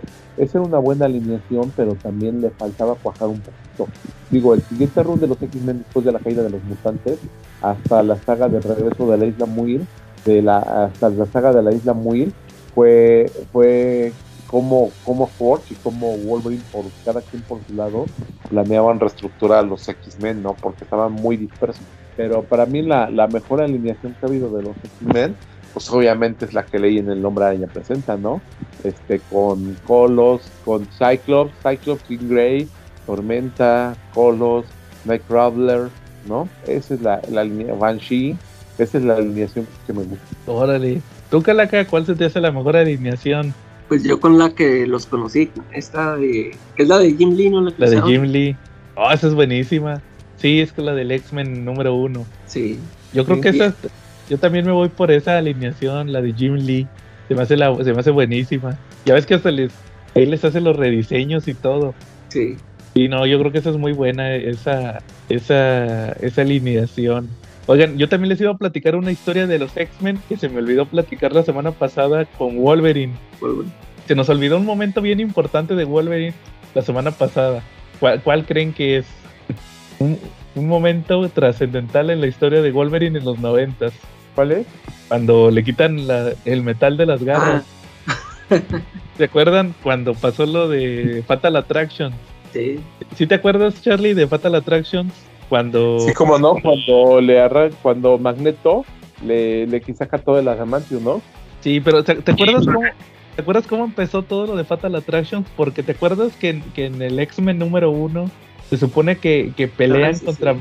pelean con Magneto y los acólitos y que este el Fabián Cortés la- supuestamente lo curaba pero no lo curaba le, Le le quitaba el- aumentaba, los- le aumentaba los poderes entonces por eso se sentía con más energía pero en realidad pues, seguía todo herido y, y se supone que qué pasa ahí explota o algo así no el, el asteroide Sí, y luego en otro número en el 300 de los X-Men el Fabián Cortés creo que tiene el casco, o sea, nomás tienen el puro casco de Magneto. Y luego ya resulta en Fatal Attraction, si no mal lo recuerdo, ya regresa Magneto. Y, y primero, ¿por qué va? Primero va por la por la nave, no sé qué, o algo así, ¿no? Que, que se madrea a cable. sí. Y luego ya va con los X-Men. Y ya supuestamente va a subir a los acólitos. Y, y- y sube a, a Colossus, va, es de los que sube, suben de acólitos. sí. Y luego ya resulta que van los X-Men, si no mal lo recuerdo, a pelear con, con Magneto. Y, ¿Y por qué fueron a pelear con Magneto? No se acuerdan.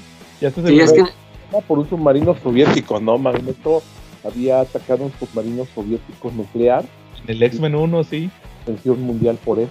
Entonces, pues, ahí estaba hasta Nick Fury y les pidió paro a los X-Men.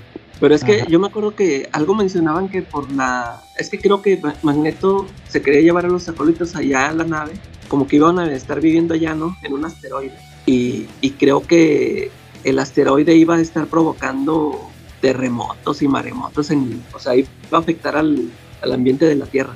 Por- y por eso es que lo, lo querían detener, Total que van a la pelea, va. Y te acuerdas que hasta va Javier con una armadura eh, que lo hace caminar. que le hace caminar. Y luego ahí es cuando le quita, eh, que le tira el garrazo Wolverine. Y ya, ya me tienes harto, no sé qué. Y que le empieza a sacar el, el metal, ¿verdad? Sí. Fíjate, Ese pero... ¿Se te hizo qué? Se me hizo buenísimo. Fíjate que yo, el otro día le platiqué a David de que ese X-Men 25 siempre fue, fue mi primer santo grial. Fue, Ajá. fue el de los cómics que siempre quise conseguir. Cuando me enteré eso de que le quitaban el adamante. Y este, ya, pues total que cuando lo conseguí, fíjate que a mí se me hizo muy este anticlimático o que algo, o sea, le faltó emoción. Yo, yo me acuerdo que cuando lo, cuando lo compré, luego, luego lo abrí y estaba así usando los porque yo esperaba ver una, una batalla así épica entre Wolverine y Magneto. Y pues nomás es un, así como dices tú, nomás le tira un garrazo que ni se ve, o sea, creo que se ve de espalda y luego nomás se ve como que le rompe la camisa, ni siquiera se ve sangre, no se ven las tripas de fuera ni nada. y el, y ya pues el Magneto le, ya le, le hace eso, ¿no? Le saca el adamante. Pero yo dije, ¿qué? Ya. Yo sí pensaba que iba a durar varias páginas la, la pelea. Este, y ya, ahí- ahí quedé así como, como decepcionadillo. Ya sentí ya que como que el, el siguiente número, el de Wolverine, que es cuando se anda ahí muriendo, que lo quieran regresar. Ese como que se me hizo ahí como que un poquillo más emocionante. Toda la, toda la historia eso de que, de que cómo regresa, cómo sobrevive. Y la revelación de que saca las, las garras de hueso. De hecho, ese es en el mismo. eh, la revelación era. Ah, no, no, no, no, no estoy mal. Porque el último es el de Excalibur. Sí. Ya me acordé. Es en el de. En el de Wolverine, sí tienes razón. La revelación del de Wolverine es que. Que supuestamente trae como que el factor, el factor de curación acelerado, ¿no? Después de Sí. los. Bueno, no, sí que ya no le funciona igual que antes. Y, y lo. ¿Te acuerdas que está peleando en el Salón Peligro? Y luego ahí se saca las garras y todos, no puede ser, y que son de hueso, ¿va? Y, y ahí Sí. se, se empieza a desangrar. Y ya el otro número, que era lo que yo decía, eh, sale ahí que, que Wolverine, este, que como le dice algo a Jubilee, de que saca, que trae las manos vendadas y dice, no, las saco las garras tantas veces al día para que Para que no se le quede el cierren- abierto. Sí, que no se le cierren los hoyillos, porque ya ni tenía los. ¿Te, te acuerdas que en, que en Weapon X le ponen, Ah, ahí- sí. que ponen estos como los canalitos abiertos, ¿va? Eh, Y ya ni eso tenía, ya se los habían quitado también. Entonces, este, eso pasó en, en Fatal Attractions de los. Y, y, y todo eso llevó al Wolverine Feral, ¿verdad? Sí, ya mu- mucho tiempo, creo, creo que anduvo un ratote así con las garras de hueso. Fíjate, ya, pues sí, eso pasó en el 75. En el 100, a partir del 100 es cuando se hace así un- una vez. Que también, el- según pues supuestamente el, el Adamantium había impedido eso, ¿va? Que, que se volviera así el Wolverine Feral. Sí, ah, pues es que se- se- en ese número se lo quisieron poner la Adamantium. Y, y como todavía traía el, el factor de curación ahí alterado, no, no lo acepta el, el, su cuerpo no acepta el adamantium y por eso se hace así. Pero como dijo David, ya después este, ni siquiera explican cómo regresas a su estado natural de un, de un número a otro y ya estaba normal. Ya estaba normal, órale. ¿Qué más, Charlie? ¿O tú, Calaca, alguna otra historia que te acuerdes de los X-Men? Fíjate, pues ya es que lo- esos primeros números que leí de Jim Lee me gustan mucho esos que mencionaste de cuando pelean con Magneto y luego sigue la historia del cuando se encuentran con Omega Red. Con Omega Red, sí. historia. Es buenísimo el dibujo de Jimmy Lee. Que también dibuja Sí. y Sabertooth. Ándale, ahí sale también. Y luego ya después llega Andy Cuber. Este, ah, que, lo, que lo que me gustaba a mí era cuando salía Psylocke. que le daba ahí piquetes al Cyclops, ¿sí te acuerdas? Sí. Y este, tanto Jim Lee como Andy Cuber la dibujaban. Este, ahí me acuerdo que, este, ¿qué historias? Tu- Tuvo alguna, creo que por ahí sacó esta, otra historia con Omega Red, que, con Andy Cuber. Y de esa época también me acuerdo este arco de Executioner Song, esa también se me hizo, se me hizo chida. Está, está larga, ¿no? Creo que son como 12 partes. Fue un crossover entre, entre los títulos. Eh, con, lo- con el ataque este de Strike también es- esa, esa me gusta esa historia. Y ya, ya ves que te había dicho yo de que no, pues a ver si leo algo de lo que tengo pendiente, pero es- esto les iba a comentar yo de que el- la bronca que tengo yo con X-Men es de que tiene mucha historia y que sus historias dependen mucho de que sí tengas conocimiento de toda la historia previa, porque, por ejemplo, una, una historia que yo no he leído que me llama mucho atención es esto de, de Phalanx Covenant.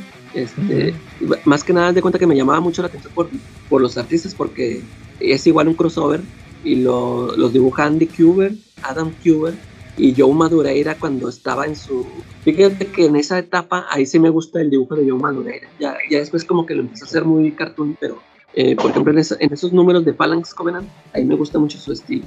Y este, sí, sí, lo, me fijé que este, esa historia viene de desde muy atrás, porque ese, ese Phalanx Covenant fueron, no sé, como ocho números, pero estuve checando el, ya ves estas ediciones, ¿cómo se llaman? Marvel Milestone, así la que, como la que tú compraste de Onslaught. Sí, el Milestone. Andar ese milestone, eh, lo estuve checando del Phalanx Covenant y vienen, eh, aparte de, así, no, no, hasta números enteros de, o sea, muchos números, como que cuando se estaba armando todo eso. Y este, eh, eso me fijo de que si este, sí para que disfruten los X-Men sí depende de que, te- que conozcan mucha historia, ¿no? O sea, si viene arrastrando un, un montón de, historias que sí son necesarias para que le entiendas a, la- a las sagas que, que sí me parecen buenas y, otras por ejemplo pues en los New X-Men de Grant Morrison este ya, ya había yo comentado que en sí todo, el- todo su run no, no se me hace tan chido son, como que son este, ciertos arcos que los que brillan más no Sí. y, y después de eso el, el Astonishing X-Men ya que ese que acaba de salir este hace poquito publicado por Televisa también me, me gustó mucho esa ese primer arco. Este eh, me- es eso que manejan lo de la lo de la cura mutante no que están investigando eso. Y, y es en ese momento en cuando regresa Colossus fíjate. Yo sí, sí me había enterado por ahí que había muerto. Yo creo que ni siquiera he visto ese ese número donde se muere pero sí me había enterado de que se había muerto pero por ejemplo el Colossus nunca fue un personaje que a mí me, me importara mucho o sea no era así como Wolverine. Ah, que, que era de mis preferidos y pues a mí como que no le di mucha importancia a su muerte. Pero sin embargo, en su, ese regreso que tienen en ese arco de Gifted, se me, hace, se me hizo muy bueno, o sea, cómo, cómo está contado, ¿no? Que lo encuentra aquí. O sea, eh, hicieron que un personaje que a mí no me importaba que estaba muerto, me, me importó su regreso, se me hizo muy chido eh, lo que se dicen al final. el- y luego, este, ya este, al final del- de la historia de Josh Whedon, los vuelve a separar, ¿no? Así, se me hizo muy gacho eso, de que Sí. regresa Colossus y, y ahora la que se pierde es Kid. Pero también ese, esa, eh, ar- esas historias de Josh Whedon se me hacen muy buenas en las etapas de los X. Sí, de hecho decía David que esa era para él, saludos a David, que era para él la última gran historia de los X-Men hasta ahorita con el Power of X y House of X. Ándale, sí, este, creo que sí es cierto, después de eso, este, se perdieron los X-Men, ¿verdad? Yo sí me acuerdo que sa- salieron muchas eh, historias que, no, yo ni peleé. Ah, y yo te digo, después de que, después salió esta historia de Messiah que es, esa yo la leí porque así le anunciaron de que es la mejor historia desde Astonishing. O sea, como, como que sí, e- ellos mismos estaban conscientes que ya no habían dado buenas historias con los Y fíjate, eh, es, esto viene pues después de House of M, ¿no? esto, todo esto de Decimation, de que ya no, ya no nacían mutantes.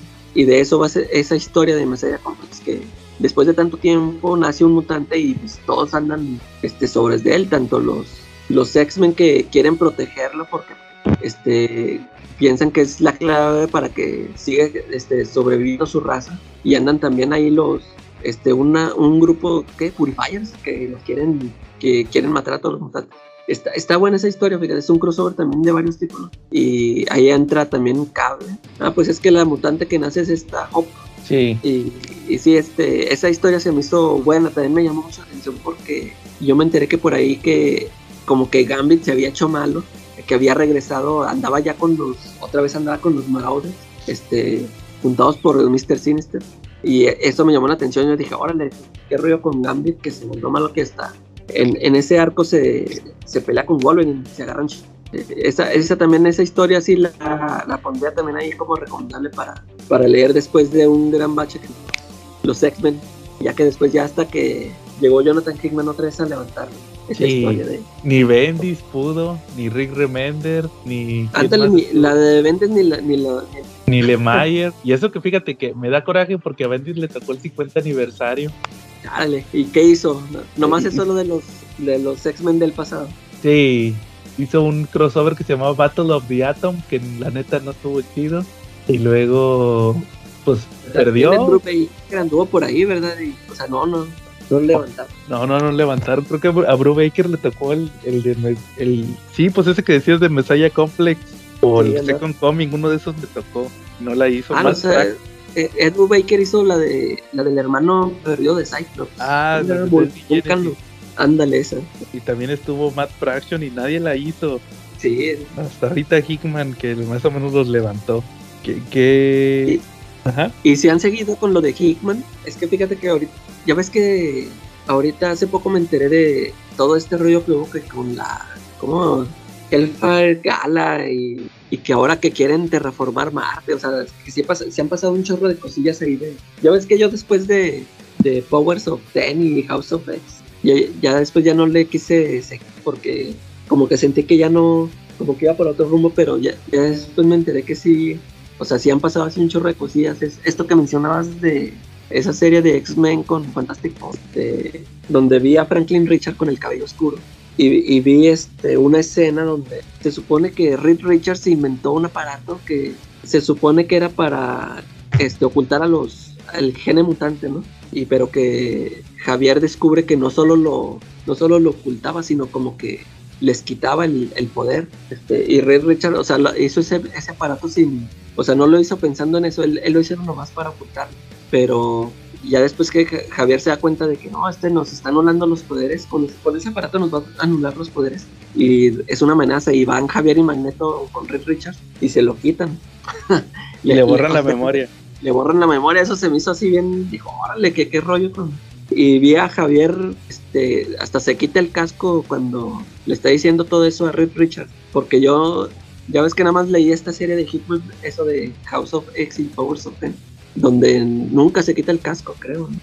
y, aquí ya vi que se lo quita para decirle a Red Richards, te pasaste de la raya con esto, eh, te voy a borrar la memoria y, y que ya nunca te vas a acordar cómo volverlo a hacer. Y, y que te voy a dejar, o sea, te podría borrar la memoria de que, de que te quité ese recuerdo, ¿no? Pero te lo voy a dejar para que sepas que no debes de meterte con los mutantes. Sí se me hizo acá muy, muy cañón, dijo, órale. Sí Muy está- gatalla, sí. Sí, sí, sí. Y, y a ver, ya ves que con esto de la saga esta de Inferno, esta se me está haciendo buena.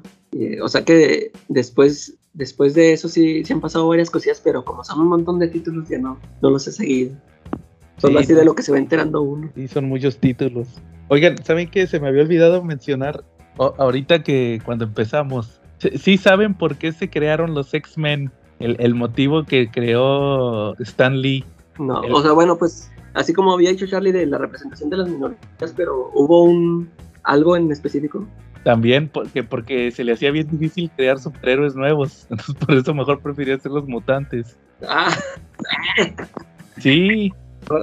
¿Tú sí sabías eso, Charlie? No, no, no. Sí, e- eso sí lo dijo en una entrevista, que porque ya se había cantado de buscar que los picaran eh, arañas radioactivas o similares, ya mejor que nacieran espontáneamente. Sí, Y, sí, y sí. lue- y luego ya sacó lo de la, lo que tú decías, lo de, o también lo que dijo Charlie de que, pues, que eran, este, así como que representación de minorías y todo eso, ¿verdad? Los mutantes y todo eso. Que, que sabes cuál se me hace muy buena, la de Marvels. ¿Te acuerdas en Marvels cuando salen los X-Men? Ah, sí. Sí, ese, Sí. sí, sí, ese, ese creo que también sí es mi número favorito de Marvel. Que las, las hijas del Phil Sheldon esconden una niña, luego que se la lleva o algo así, y luego ya llegan los Sí, X-Men. lo tienen en el sótano. llegan los mutantes, digo, llegan los sentinelas y luego de repente ahí salen los X-Men y como que le dicen algo, ¿no? A, a Phil Sheldon. Sí. No me acuerdo qué le dicen, pero sí está bueno ese cuando salen los X-Men. Todos, no, que ma- los malditos mutantes y todo eso, entonces, este, pero está chido. Ese de, de, de Marvel, de Alex Ross. Que, este, oigan, sí, eh, fíjate que cuando me acuerdo de los X-Men, me acuerdo también, pues obviamente, de las series animadas. ¿Ustedes se saben cuántas series animadas han tenido los X-Men? ¿No? ¿Cuántos ha tenido? Mira, la, la primerita, pues todos se acuerdan de la de los noventas, ¿va? La de pues, X-Men. Por eso les decimos X-Men. Eh, pero fíjate que no sé si ustedes sabían que antes de esa salió un piloto Ah, no. que se, ¿sabes cómo se llamó? Pride of the X-Men. Pero, la, pero Pride estaba, no estaba escrito con, con I, estaba escrito con Y, como el, el apellido de Kitty Pride. Ah, Entonces, y, y el chiste era que esos X-Men, ahí andaba Kitty Pride. Por eso era como que la protagonista, o sea, era como que el personaje protagonista, Kitty Pride y, y Wolverine y Colossus. De hecho, ahí andaba Colossus en el equipo. Y, y, y no pasó. De hecho, creo que ese, ese piloto está en YouTube, lo pueden ver en YouTube. Y, y luego ya de, y de ahí, pues fue como en el 88, 89. Y luego ya de ahí se brincaron a, a la serie animada de los X-Men, pues que todos conocemos, ¿verdad? Lue- Luego Sí. siguió la de X-Men Evolution. No sé si la vieron. No, no la vi, pero sí supe de ella. Es más, tenía así como aspecto manga, ¿no? No, eh, eh, fíjate que a mí me gustaba mucho en su momento, pero te digo que yo casi no conocía a los X-Men. Ahorita sí se me hace bien infame, porque haz de cuenta que todos eran chavitos. To- Todos los X-Men eran chavitos. Eran, todos eran chavitos en un, en la o sea, ahí sí aplicaba lo de la escuela de Javier. Ah, ok. Oye, eh, ahí es donde salió la X23. Sí, ahí salió X23. Haz de cuenta que la, la temática era que eran chavos que vivían en la escuela de Javier, pero como quiera iban a una prepa, una prepa normal. Obviamente, ahí na- nadie sabía de los mutantes en un principio. Y, y haz de cuenta que, que resulta que, que van a la escuela. eh, Scott, eh, Cíclope, Jean, Kitty, ¿quién más está? Este, este Nightcrawler, Kurt, eh, ¿quién más estaba ahí con ellos? Los, haz de cuenta que ellos son como que los, los alumnos. Y, y, y en la escuela de Javier, los únicos que son adultos es el profesor, Storm y, y Wolverine. Son los únicos adultos, todos los demás son chavitos. Y, y Y- Wolverine ahí que estaba también de maestro. No, pues él, está- él vivía en la, en, la, en la mansión, pero pues haz de cuenta que, que era el rebelde, va, como siempre. Y haz de cuenta que en cada episodio se trataba de que querían reclutar un nuevo mutante. Así salió Kitty. Kitty fue de las primeras que, que reclutaron. Este también Blob, Blob, este Avalanche, este también quién más salió, Pietro, así también salió Pie- Pietro, este, quién era el otro, Todd, Toad, este, y, y haz de cuenta que, el- ah, la directora, ¿sabes quién era la? O sea, ellos iban a una, a una prepa, la directora de la prepa era Mystique, pero ellos no sabían que Mystique era, era la directora, entonces haz de cuenta que los, los que no podían reclutar porque eran villanos, o sea, Blob, Avalanche, Todd y Quicksilver, ellos eran la hermandad de mutantes y ellos vivían con, o sea, ellos trabajaban para Mystique, pero Mystique trabajaba para Magneto. Entonces, haz de cuenta que, así, así eran los bandos. Y ya más adelante sale Wanda. A, Wanda la reclutan los, la hermandad, la tenían en, un, en un manicomio. Y del lado de los X-Men sale Hank McCoy, que, había sido. El, Hank McCoy era un maestro de la. Era el maestro de educación física de la, de la prepa donde estudiaban. Y resulta que ya explican que él cuando estaba chavo eh, eh, él era mutante, nada más que él, sí se pudo curar, supuestamente él se curó de la mutación, pero después ya se le descontroló y se hizo así como Beast y ya se une a los a la escuela de Javier. Y también eh, el primer, el principal villano era Magneto. Ya más adelante hay una parte de la historia donde se descubren los mutantes porque el gobierno pone, hace los sentinelas y los sentinelas se pelean con los X-Men y ahí los graban, entonces ahí ya se descubre toda la onda. Y el villano final de la serie es Apocalipsis, ese ya es el villano final de la serie, pero no es Apocalipsis así como lo ve, como en los cómics, que es así azul y todo eso. Era un vato así como vestido de faraón, nada que ver. Ese fue el villano. ya cuando pelean con él, se tienen que unir todos. Haz de cuenta que ya, era, ya eran tres bandos, eran los X-Men, Mystique y la hermandad y Magneto ya se había separado de la, de la hermandad porque vio que eran muy débiles y, crea sus acólitos. En los acólitos estaba Quicksilver, Gambito, Colossus y no me acuerdo quién era el otro. Eran cuatro. Y él crea su propio bando. Entonces eran tres bandos y aparte contra Apocalipsis. Y ahí se termina la serie. Y, y luego sacaron otra serie ya más adelante que era la de Wolverine y los X-Men no sé si ustedes la, escucharon de esa serie. Sí, sí, sí. Esa, esa nomás tuvo una temporada.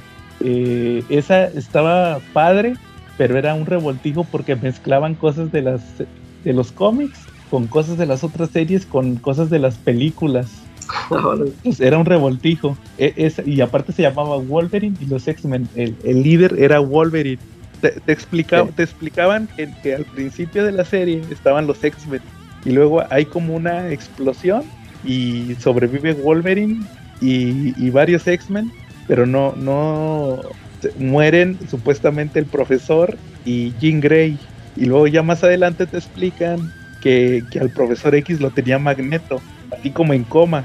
Y entonces hace cuenta que resulta que el profesor está en coma y le habla a Wolverine y le dice, no, hace cuenta que el profesor X despierta en el futuro como 20 años en el futuro.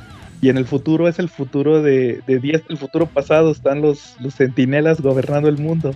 Entonces se cuenta que la temática de la serie es que el profesor está en el futuro con los pocos mutantes que quedan peleando contra los centinelas y Wolverine le, le habla a Wolverine desde el futuro para a través de su cuerpo que está ahí en el presente. Haz cuenta como lo que hice, ¿te acuerdas en, en, en la película de Días del Futuro? Cuando, cuando el profesor joven a través de Wolverine habla con el profesor viejo. Sí. Haz de cuenta que algo así. Entonces hace cuenta que le habla a Wolverine y le dice, no, que hay que evitar el futuro este. Me están diciendo que en lo que en el futuro pasó por esto, esto y esto. Entonces en la serie tienen que evitar el futuro de días del futuro pasado. Y, y por ejemplo, me acuerdo mucho que, que, en esa serie, por eso te decía de que mezclan cosas de las películas.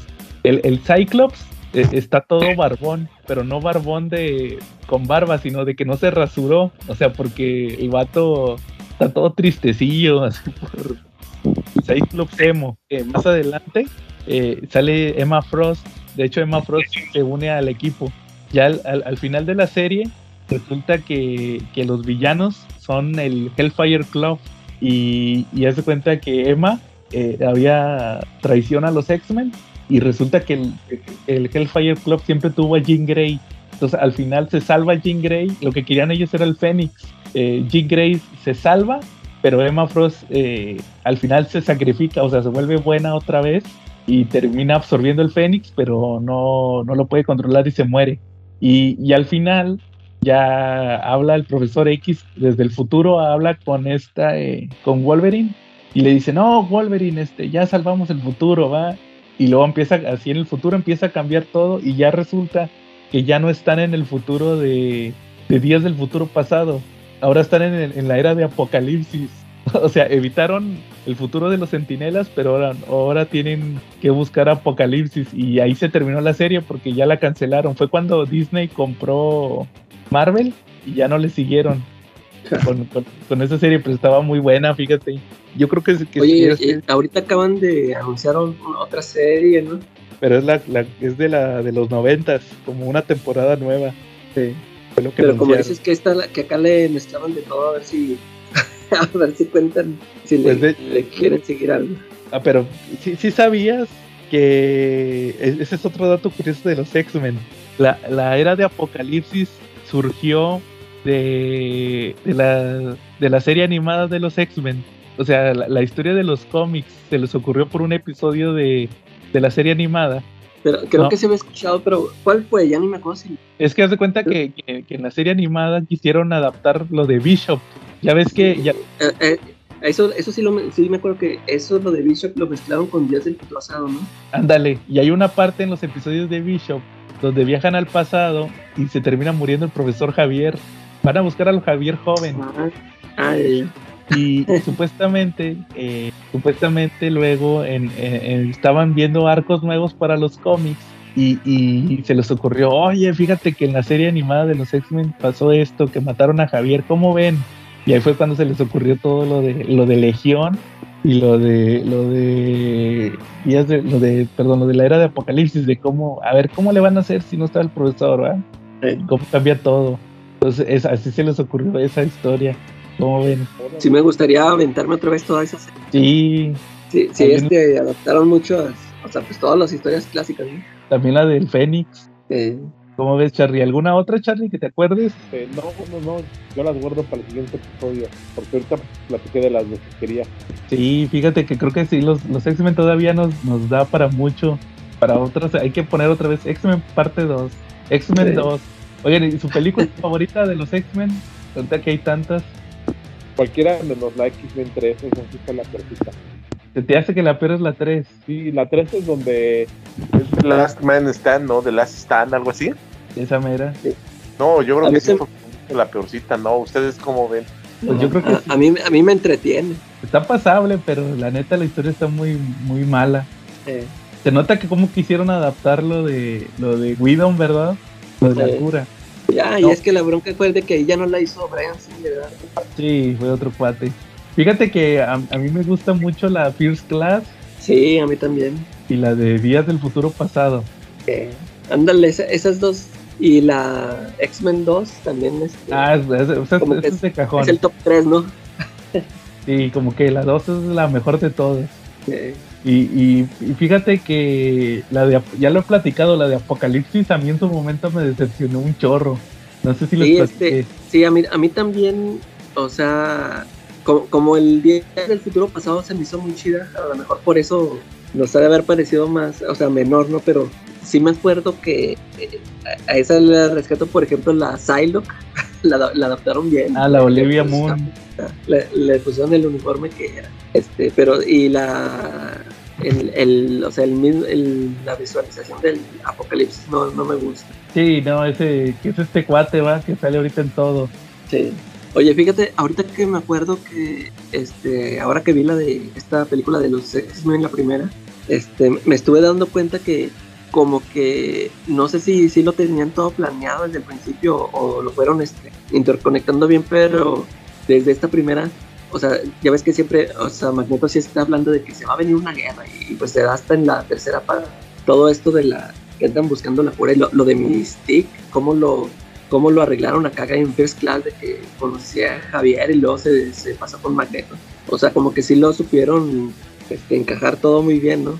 Sí, sí me fijé viendo esta película que, que sí, este, to- todas las películas sí tuvieron una, una coherencia acá chida. Eso fue lo que me, lo que me gustó. Y yo creo que también ahí tuvo mucho que ver eso que dices de, de, de darle una secuencia, va, aunque pues, como dices, el problema fue que quedaron muchos huecos, como por ejemplo en la de Wolverine Origins y todas esas, va. Ah, sí, sí, ándale, sí, esas sí ya se, se contradecían, Pero por- para eso la de, la de Days of Future Past se supone que ya corregía todo eso. se arreglaba. Eh. Y luego la del Fénix, que a nadie le gustó. Ah, Oye, sí, ah, pues esa fue la última. Sí, ah, ahora Y ya esperando a ver que, a ver si lo salva Marvel. Sí, ojalá. Bueno, muy bien. ¿Al- ¿Algo más o cómo ves que acabamos por esta semana? Sí. Les digo, pues nos da para otra segunda parte y hablar más de mutantes. Yo creo que hay que meterlo otra vez a la tómbola. Eh, sí, sí, hay muchas, muchas historias. Bueno, muy bien. Entonces, si no hay nada más, estuvimos Joe Leviatán Charlie Washington tercero. Y el profesor Calaca. y nos vemos la próxima semana.